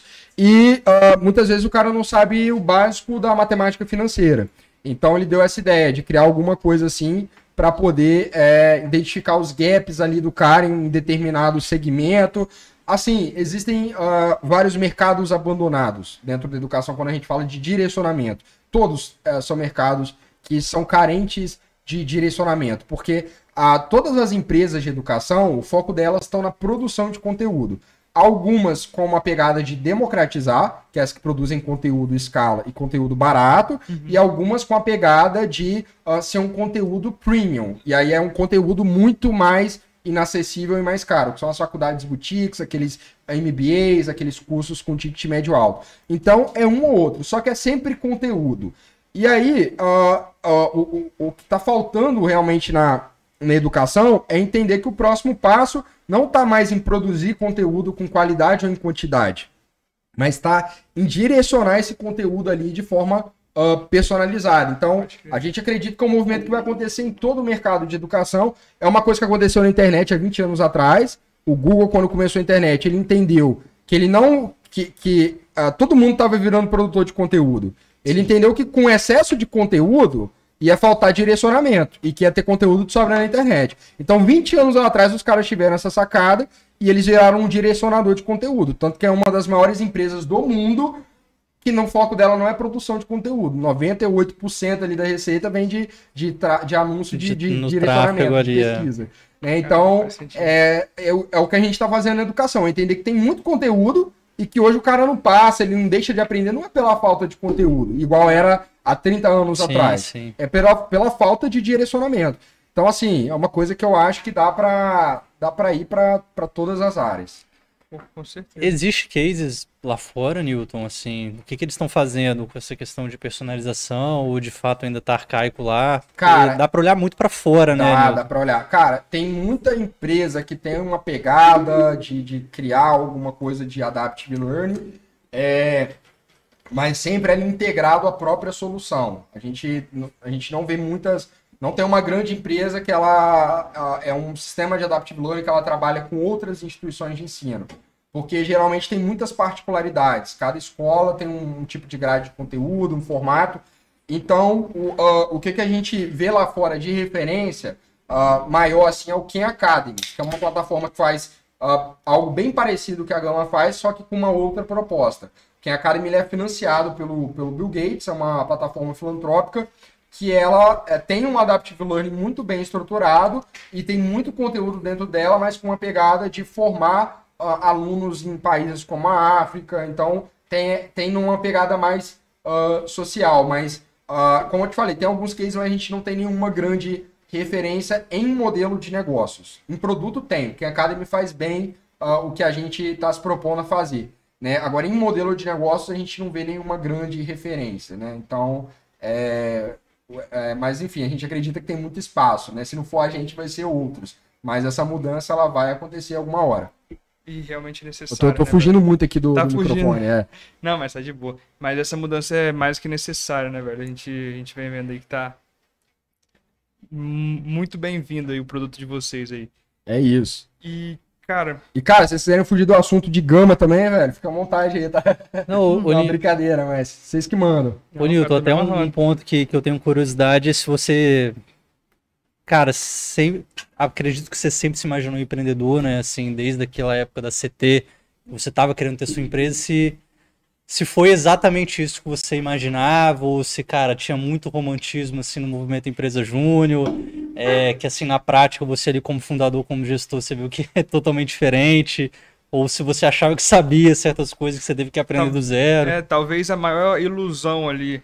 Talvez, pode ser uma tipo boa. Assim, cara, o que, que você achou que seria de um jeito e, plau, desilusão de outro.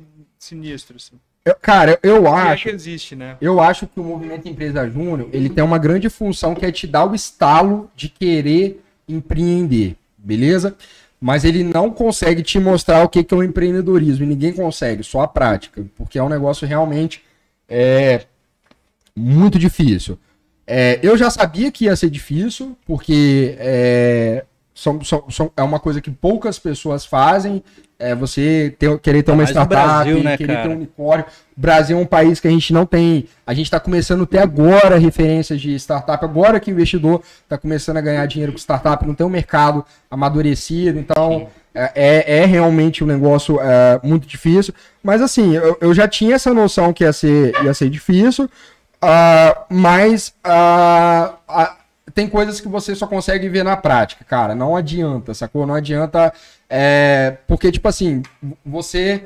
Uh, quando você. Um, um lance ali da, do, do, empreendedorismo, da empresa júnior, que você colocou, é que a galera começa a vender o lado bom de ser empreendedor. E realmente tem um tem lado um muito bom. Tem um romantismo muito grande ali. Tem né? um romantismo muito grande. Mas, cara, tem essa vantagem toda, só que é tudo depende da fase que você tá do negócio.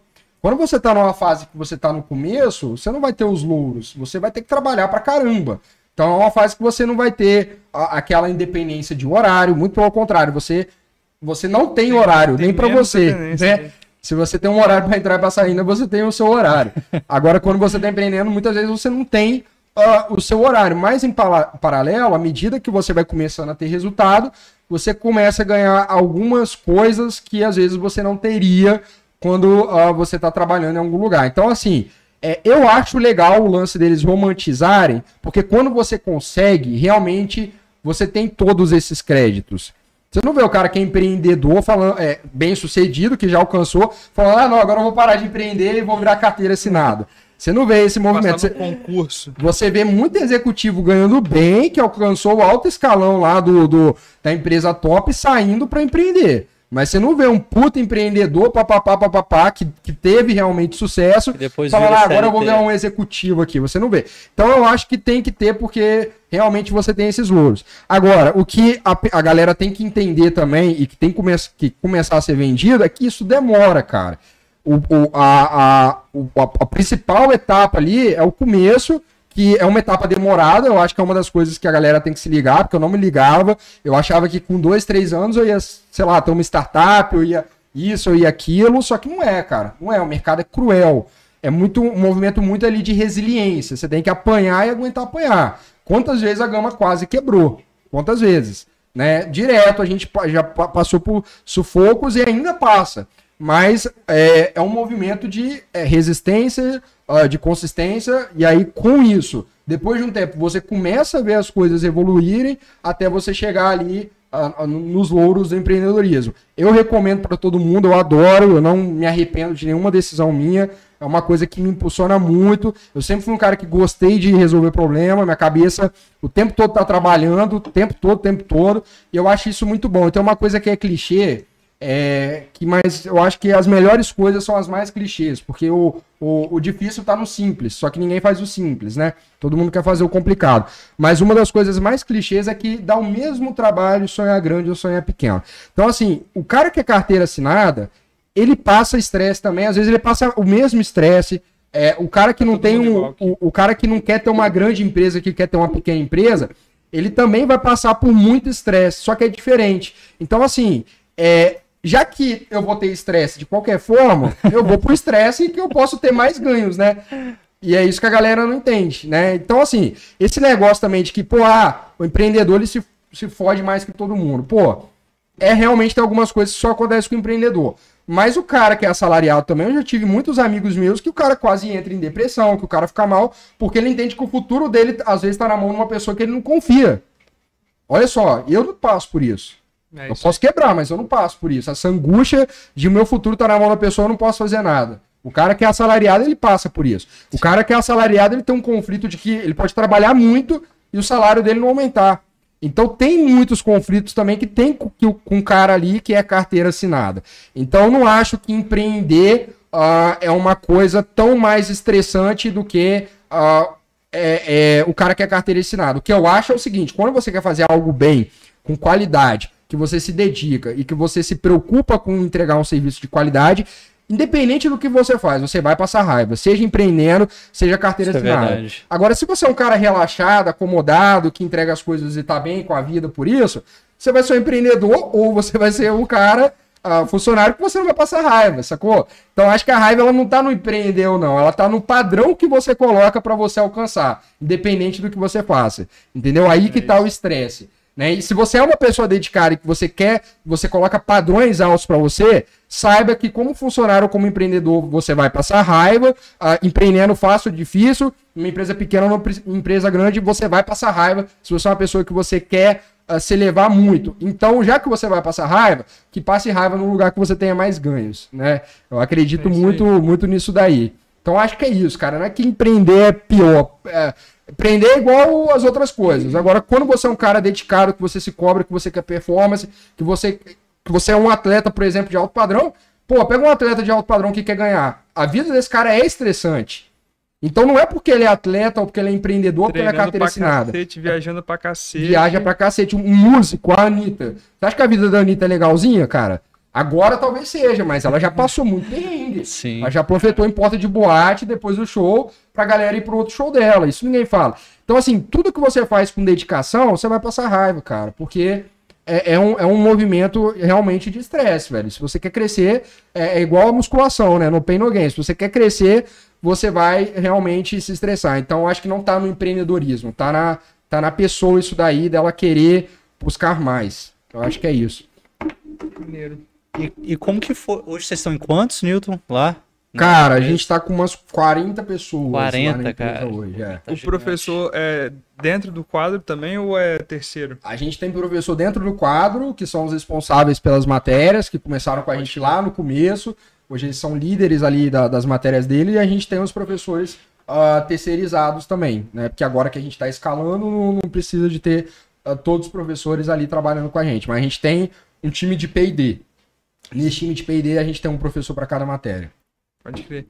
E, Newton, uma referência aí, cara, para você. É... Cara, vou dar algumas aqui, tá? É... Vou dar uma é, familiar, que são meus pais. É, meus pais sempre foram uh, pessoas que uh, sempre trabalharam muito, correram atrás.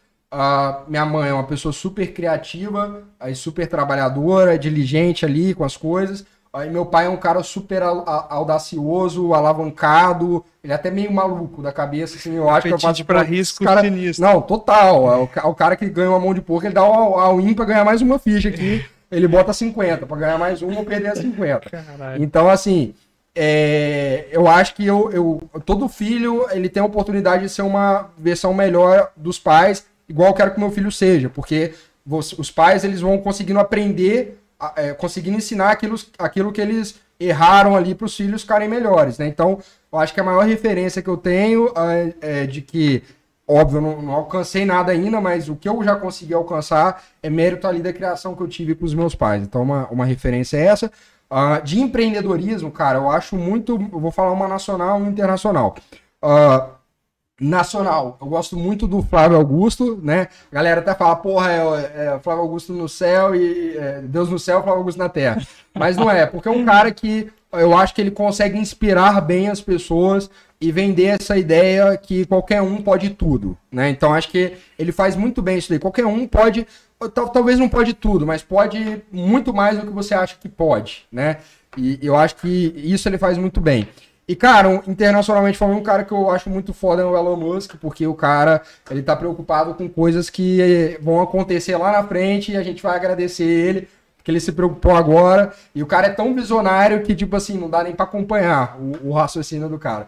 E eu acho isso muito legal. Cara, eu acho que ele chegou num patamar uh, que as coisas que ele faz, ele não tá fazendo mais para ganhar dinheiro, ele tá fazendo pela humanidade. Eu acho isso muito legal, tá? Conseguindo criar coisas pela humanidade. Eu acho que o empreendedorismo ela, tem essa função social mais do que o governo, muito mais do que o governo, né? É, e, e, é isso. São três referências aí que eu recomendo para a galera para estudar, ouvir as histórias. São caras que já passaram por altas e baixas. Cada um tem uma coisa ali para ensinar. São para mim são caras uh, que são fora da, fora da curva. Fora da curva demais. Você viu a, a última aí do, do Elon Musk aí, que mandou a galera para Terra 500 quilômetros aí. Foi muito mais sinistro do que o do que os dois que mandaram anteriormente. Foi, foi bizarro isso. Sim, sim. O cara é, o cara é bizarro, velho. O cara tem. E ele tem de, de Marte, espaço para é, hiperloop, para é, sistema de carro passando debaixo da Terra, para trem que ah, vai ali é loucura, de, um continente para o outro, para energia solar. O cara tá, tá resolvendo muitos problemas ao mesmo tempo. Isso eu acho muito legal. Sacou? E é um cara que ele consegue fazer várias coisas muito bem, né? E eu, não, eu acho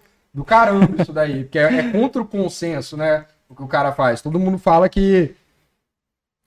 Ah, ah todo mundo fala que é, a gente precisa focar em uma coisa só, mas uh, é um cara que conseguiu fazer várias coisas.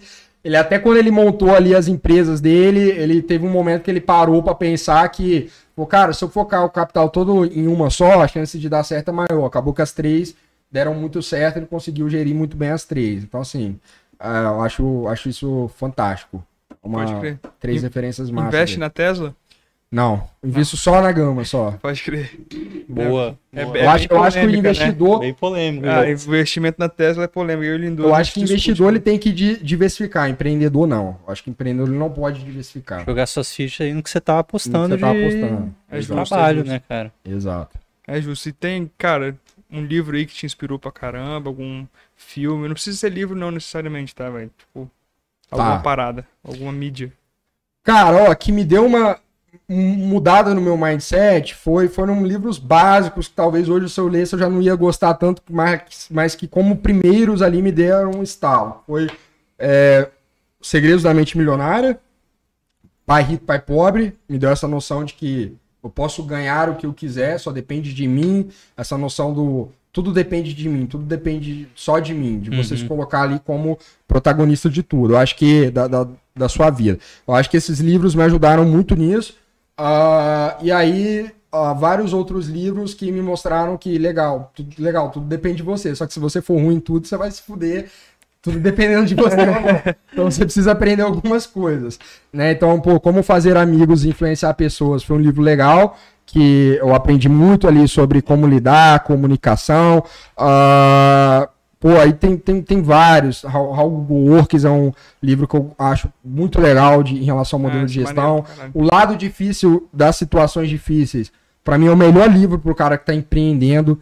Mas você tem que ler ele quando você tá um ano ali empreendendo. No começo, talvez. Tem um momento, né, É, quando ler. você tá com. É, tipo assim, é, o nome do livro é O Lado Difícil é. das Situações Difíceis. Então, nesse momento aí é o melhor livro para você ler, porque você fala, caralho, eu tô na fossa.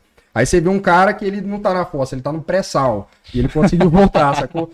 Então é um livro muito bom. É... Deixa eu ver se teve mais, mais algum aqui. Uh... Cara, inclusive, quem que a gente tava falando desse livro aí, que eu falei, cara, que eu li antes de, de empreender e, pô, não fazia sentido nenhum. Foi, foi com o Murilo, inclusive. Foi com o Murilo, é, né? Foi, foi. Que eu li, cara, esse livro, pô, não tava empreendendo, falei, bicho.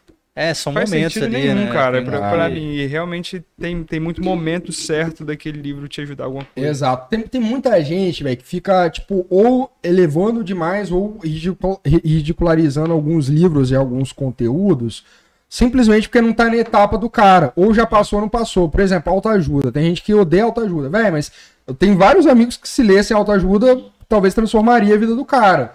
Porque às vezes o cara ainda não se coloca como centro da vida dele. Sim. Né? Então, às vezes o livro de autoajuda vai ajudar. Então, acho que tudo depende do, do momento que você tá, o que você quer, a vibe que você tá, mas. É, pô, tem muito, muito conteúdo bom, cara. Muito conteúdo bom. O negócio é de novo, tem que direcionar o conteúdo certo. É. Tava pensando nisso também, né? igual a gama, né, pô? igual a gama. Vê aí que você tá precisando. Tudo, tudo tá no, no saber direcionar da, das coisas ali. Irado demais. Boa. E aí, vamos para algumas perguntas? Vamos ver. Você olha aí? Olha, claro. Tem, tem lá no. Vou olhar também.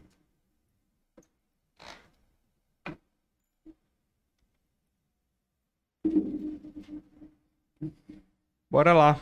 O Perguntaram aqui como foi a separação com a Luma, se foi tudo numa boa, acho que responderam já, né? É, foi uma decisão estratégica ali, né? De. Foi tudo numa boa mesmo. matar. eu e o Murilo, a gente. Eu e o Murilo e o Júlio, a gente se conversa toda semana.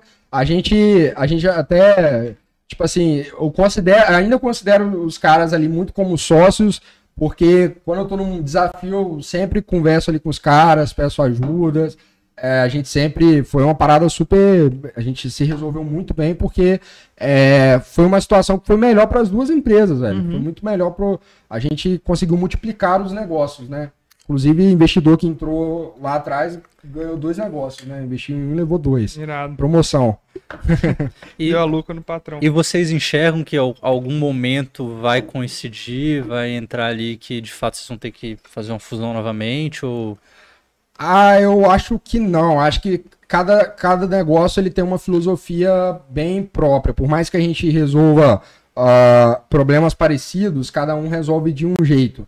Né? Igual eu falei, o, o lance da Luma é, é o, o, negócio da aula particular. O nosso é o negócio. Uh, Intermediário ali. Cada né? um tem os, os, os seus poréns. O mercado do Murilo é muito maior, o mercado da Luma, né? É, dos meninos, né? E tem o Júlio agora com o Sou Edu também, que é uma outra proposta. Sim. Então, assim, é, eu acho que cada empresa tem um mundo aí para dominar, porque tem gigantes, empresas na bolsa de educação que os caras não se preocupam 10% do que a gente ali se preocupa mesmo ali com o aluno, com o cliente e tal. É, a, gente, a, a, gente, eu sei que o Murilo e o Júlio também são os caras que uh, têm diligência financeira, mas eles não estão preocupados só com a última linha da DRE, eles estão preocupados em realmente transformar uh, os alunos, em mudar, eles têm ainda esse negócio, né, que eu, eu acho legal, eu, tem empreendedor que tem, tem empreendedor que não tem, não tem certo e não tem errado, mas eu gosto, eu acho que quando tem propósito envolvido o negócio fica mais gostoso. Né, opinião minha também, mas Boa. enfim. Mirado, mirado. Perguntaram aqui também, essa pergunta é bem, bem suspeita Qual? de achar quem que perguntou, né? O que você acha das edtechs capixabas? Cara, as que eu conheço aqui eu, eu já falei, né? Eu acho que uhum. a. Deixa eu ver se tem mais alguma aqui. Uh, tem não, tem a Inventor também, do, do, do, Vinícius, que eu acho bem legal, a pegada é bem legal. Cara, eu acho que, eu acho, primeiro, só, pra, só você já estar tá empreendendo Aqui no Espírito Santo, pô, já é do caramba. Já é um já. outro nível, Porque né? Porque quando você tá fora daquele eixo São Paulo e Rio, uh, contato fica mais difícil, uh, network fica mais difícil, acesso a capital fica mais difícil.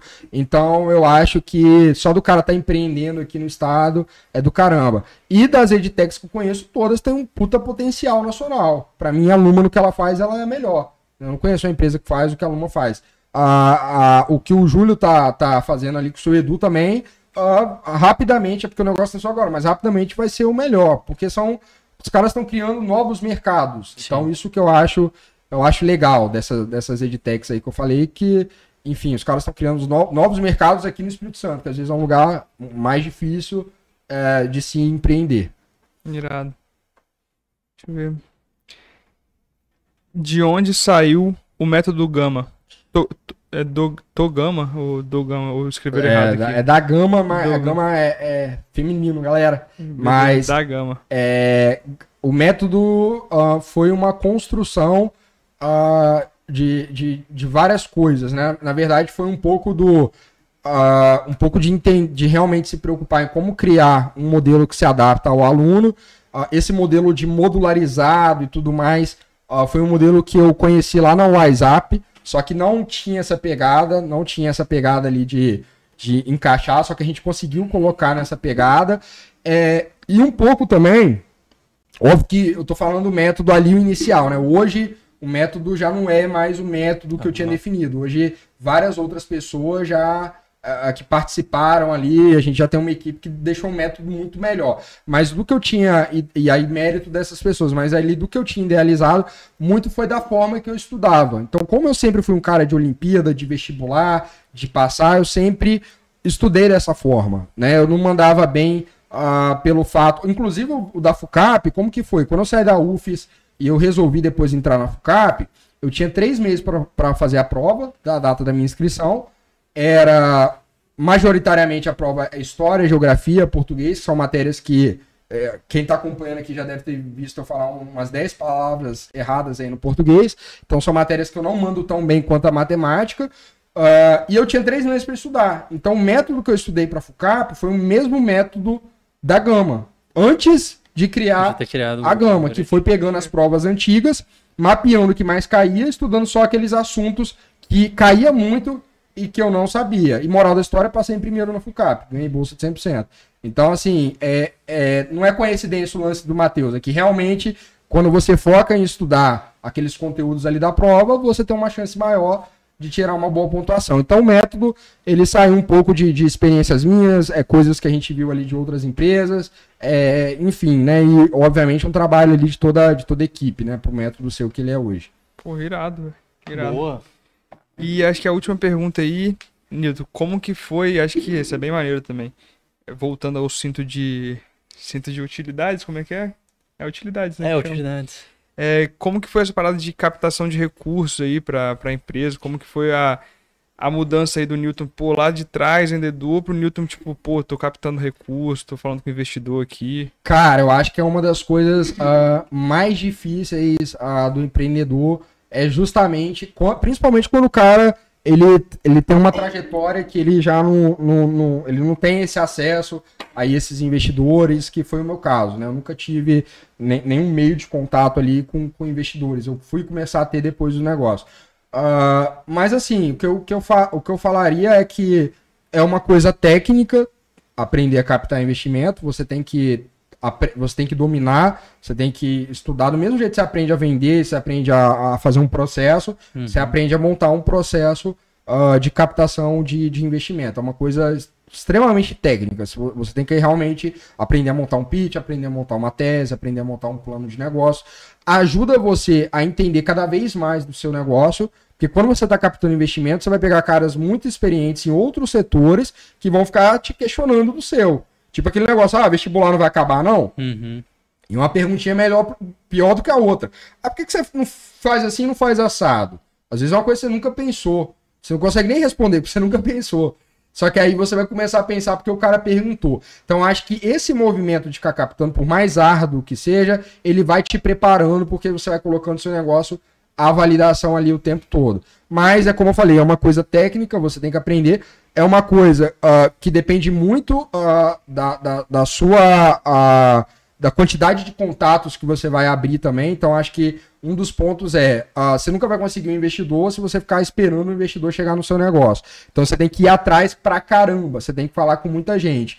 É, mas eu acho que é uma coisa extremamente possível porque tem muita gente querendo ganhar dinheiro. Você só precisa mostrar para a pessoa que quando ela investe no seu negócio, ela vai ganhar mais dinheiro. Sim. E principalmente num país que a bolsa não tá, não tá indo tão bem, que se o cara quiser ganhar dinheiro, cara, e os juros também não tá tão alto, se o cara quiser ganhar dinheiro, ele ou ele vai investir no negócio dele, ou ele vai ficar com dinheiro lá rendendo é, é, menos que a inflação, né?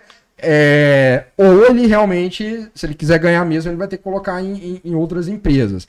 Então eu acho que é, é, sim, é, é, simplesmente uma função de você se preparar e correr atrás, igual todo, todo outro restante. Mas mesmo assim, eu acho que é uma das partes mais difíceis. Mas assim, cara, encarem como qualquer outra coisa que você está fazendo. Né? Acho que só para finalizar, Newton, essa é uma pergunta que eu gosto bastante de perguntar para quem, é, enfim, tem um negócio, já passou pelo menos pelas barreiras iniciais, se, na verdade, o que você daria assim, de dica para um jovem que está querendo empreender? É, você comentou muito sobre essa questão de estresse, que é a mesma coisa, mas se você pudesse dar um caminho das pedras, não um caminho das pedras, mas, cara, uma dica ali para. Eu não sei ainda. Né? Até, porque, até porque ainda estão descobrindo, né? Mas, é. pô, pro cara que ainda tá na ideia, que, pô, será que eu vou, será que eu avanço ou não? Cara, eu acho que assim, a primeira coisa é se o cara realmente ele quer, ele tá empenhado, é ele não desistir, cara. Ele não desistir, porque uh, o que mais vai ter são situações que vão querer fazer você desistir. E, e o negócio ele é muito mais uma coisa ali de provação de você tentar descobrir novos caminhos o tempo todo. Nenhum negócio nasce perfeito, todo, todo negócio pivota. Se é a primeira vez que você está empreendendo, você vai pivotar para caramba, a gente já pivotou algumas vezes, mas a cada vez você vai ficando mais perto de acertar, né? Cada vez você vai ficando com a, com a sua precisão muito maior. Então, acho que o primeiro passo é a pessoa ela não desistir independente da situação, ela realmente uh, ser uma pessoa consistente, tá? E aí quando eu falo não desistir, eu não falo da pessoa também ser cabeça dura, de ficar tentando cavar ali no concreto, eu não falo dela ficar fazendo a mesma coisa, eu falo dela procurar outros caminhos para ela chegar aonde ela quer. Então acho que o primeiro ponto é esse. Se eu fosse falar a única coisa que tem em comum com essa galera é que essa galera não desiste. Porque todo mundo passa por crises, todo mundo já quase quebrou e os caras não desistiram. E a outra coisa é que, cara, é tirando essa que para mim é uma regra, eu acho que para você empreender não existe é, existem existem premissas, existem algumas coisas ali que você realmente ó, tem que olhar, você tem que ter humildade para não querer fazer tudo do seu jeito, mas não tem coisa certa e errada. Não é, ah, é, empresa boa é assim, empresa boa é assado, negócio bom é isso, negócio bom é aquilo, a margem boa é essa, não sei o que bom é esse.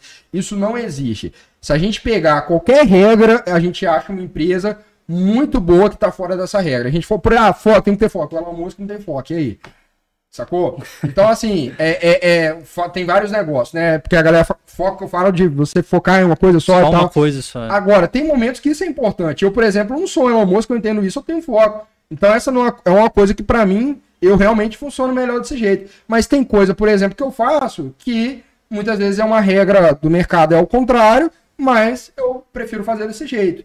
Né? Por, por exemplo, um erro nosso lá foi ir para uma regra de mercado que a melhor coisa do mundo é você ter um produto com ticket pequeno porque você vende para um zilhão de pessoas.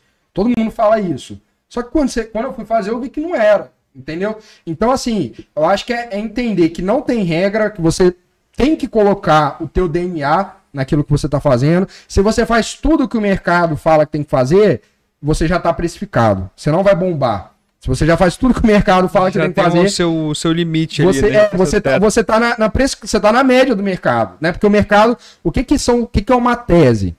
Que, por que que os fundos eles têm tese? A tese é para duas coisas, uma para realmente dar um foco e a segunda é para dentro desse foco que foi dado, você uh, estatisticamente não errar. Então, por exemplo, ah, é, eu não vou investir em empresas assim, porque estatica, estatisticamente as empresas que têm esse atributo aqui, uhum. elas dão errado. Então a tese é simplesmente é um exercício para o cara que ele talvez. Uh, para a galera, é um exercício para facilitar o seu jeito de pensar. Para pegar o cara que. Pra, por exemplo, o cara que, tra... o cara que trabalha num fundo de investimento, o cara que trabalha lá no, numa aceleradora, o cara nunca empreendeu, velho. Então o cara não sabe.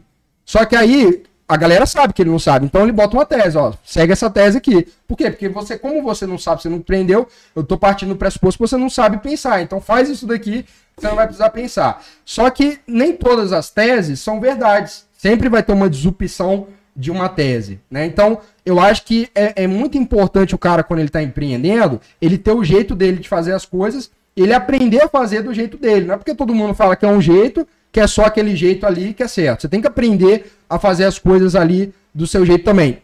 Com muita humildade, para não querer fazer tudo do seu jeito, entendeu? Onde você tá errando. Não tô falando para você não ouvir, é para ouvir as outras pessoas, raciocinar, mas se mesmo assim você acha, você acredita ali que aquele jeito ali vai ser diferente, só que as pessoas não tá vendo, não estão vendo ali algo que você tá vendo, passa daquele jeito. Porque eu acho que o, o, o a gente tem que transcender o lance do empreender. Eu acho que empreender, cara, se você está empreendendo ali uh, do jeito que o mercado fala e tudo mais, é legal, você pode ter sucesso e tudo mais. Só que para mim, a parada que é do caralho mesmo é você entrar no mundo e não necessariamente é ganhar com as regras do mundo, mas é você ganhar e criar regras novas. Porque às vezes a regra, a regra que existe ela não é uma regra tão boa. Sim. Ela está atrasada. Então, às vezes você pode criar uma regra nova, né? De que uh, não necessariamente funcionário é filho da puta, que não necessariamente patrão é filho da puta, que não necessariamente funcionário tem que ganhar pouco e patrão tem que ganhar muito. Então tem muita. Tem, não muita que necessariamente funcionário ele não pode ser sócio.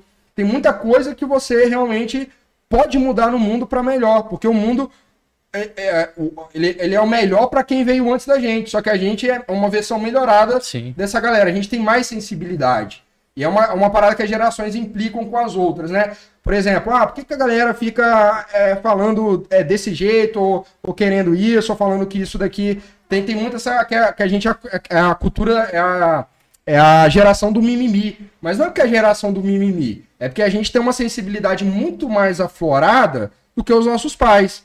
E, e, a gente vai se tornando pessoas melhores. Por isso que hoje a gente não anda puxando as mulheres pelo cabelo, né? E não sai fazendo guerra e, e, não, e não, essas coisas não, não é normal. Porque a gente ninguém. foi melhorando. Sim. Né? Do mesmo jeito que os nossos. A, as pessoas no futuro elas vão olhar para trás e vão falar: caralho, bicho, é sério que eles faziam isso?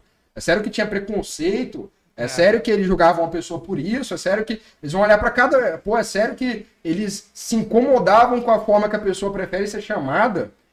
Ah, você quer ser chamado de, de, de tábua, eu vou te chamar de tábua, foda-se, velho. O jeito que você sente melhor. Então, é sério que as pessoas brigavam por isso? Eu tenho certeza que as pessoas no futuro vão olhar para trás e vão falar isso. Então, o que eu acho é que a gente tem que realmente ouvir, tem que entender o que, que funciona, mas a gente tem que dar certo e colocar a nossa marca no mundo para a gente devolver um mundo melhor do que a gente pegou.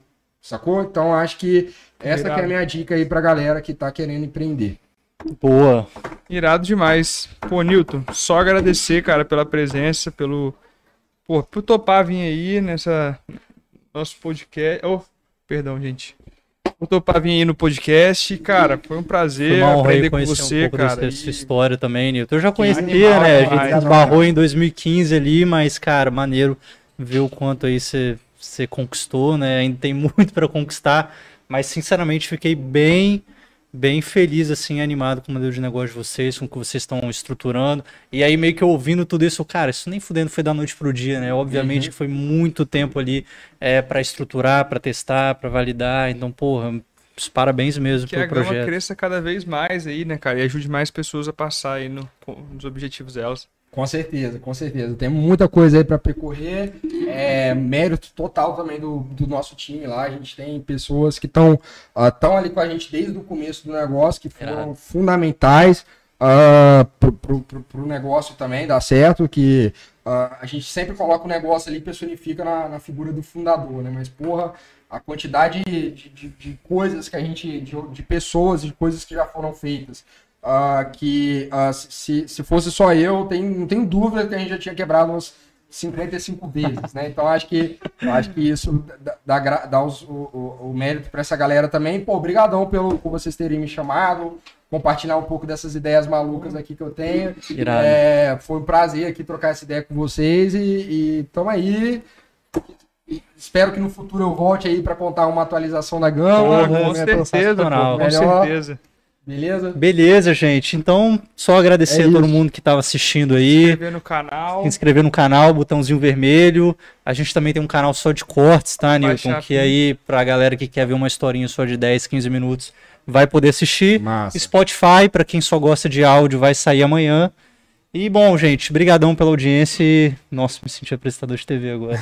e é isso, gente. Valeu, galera.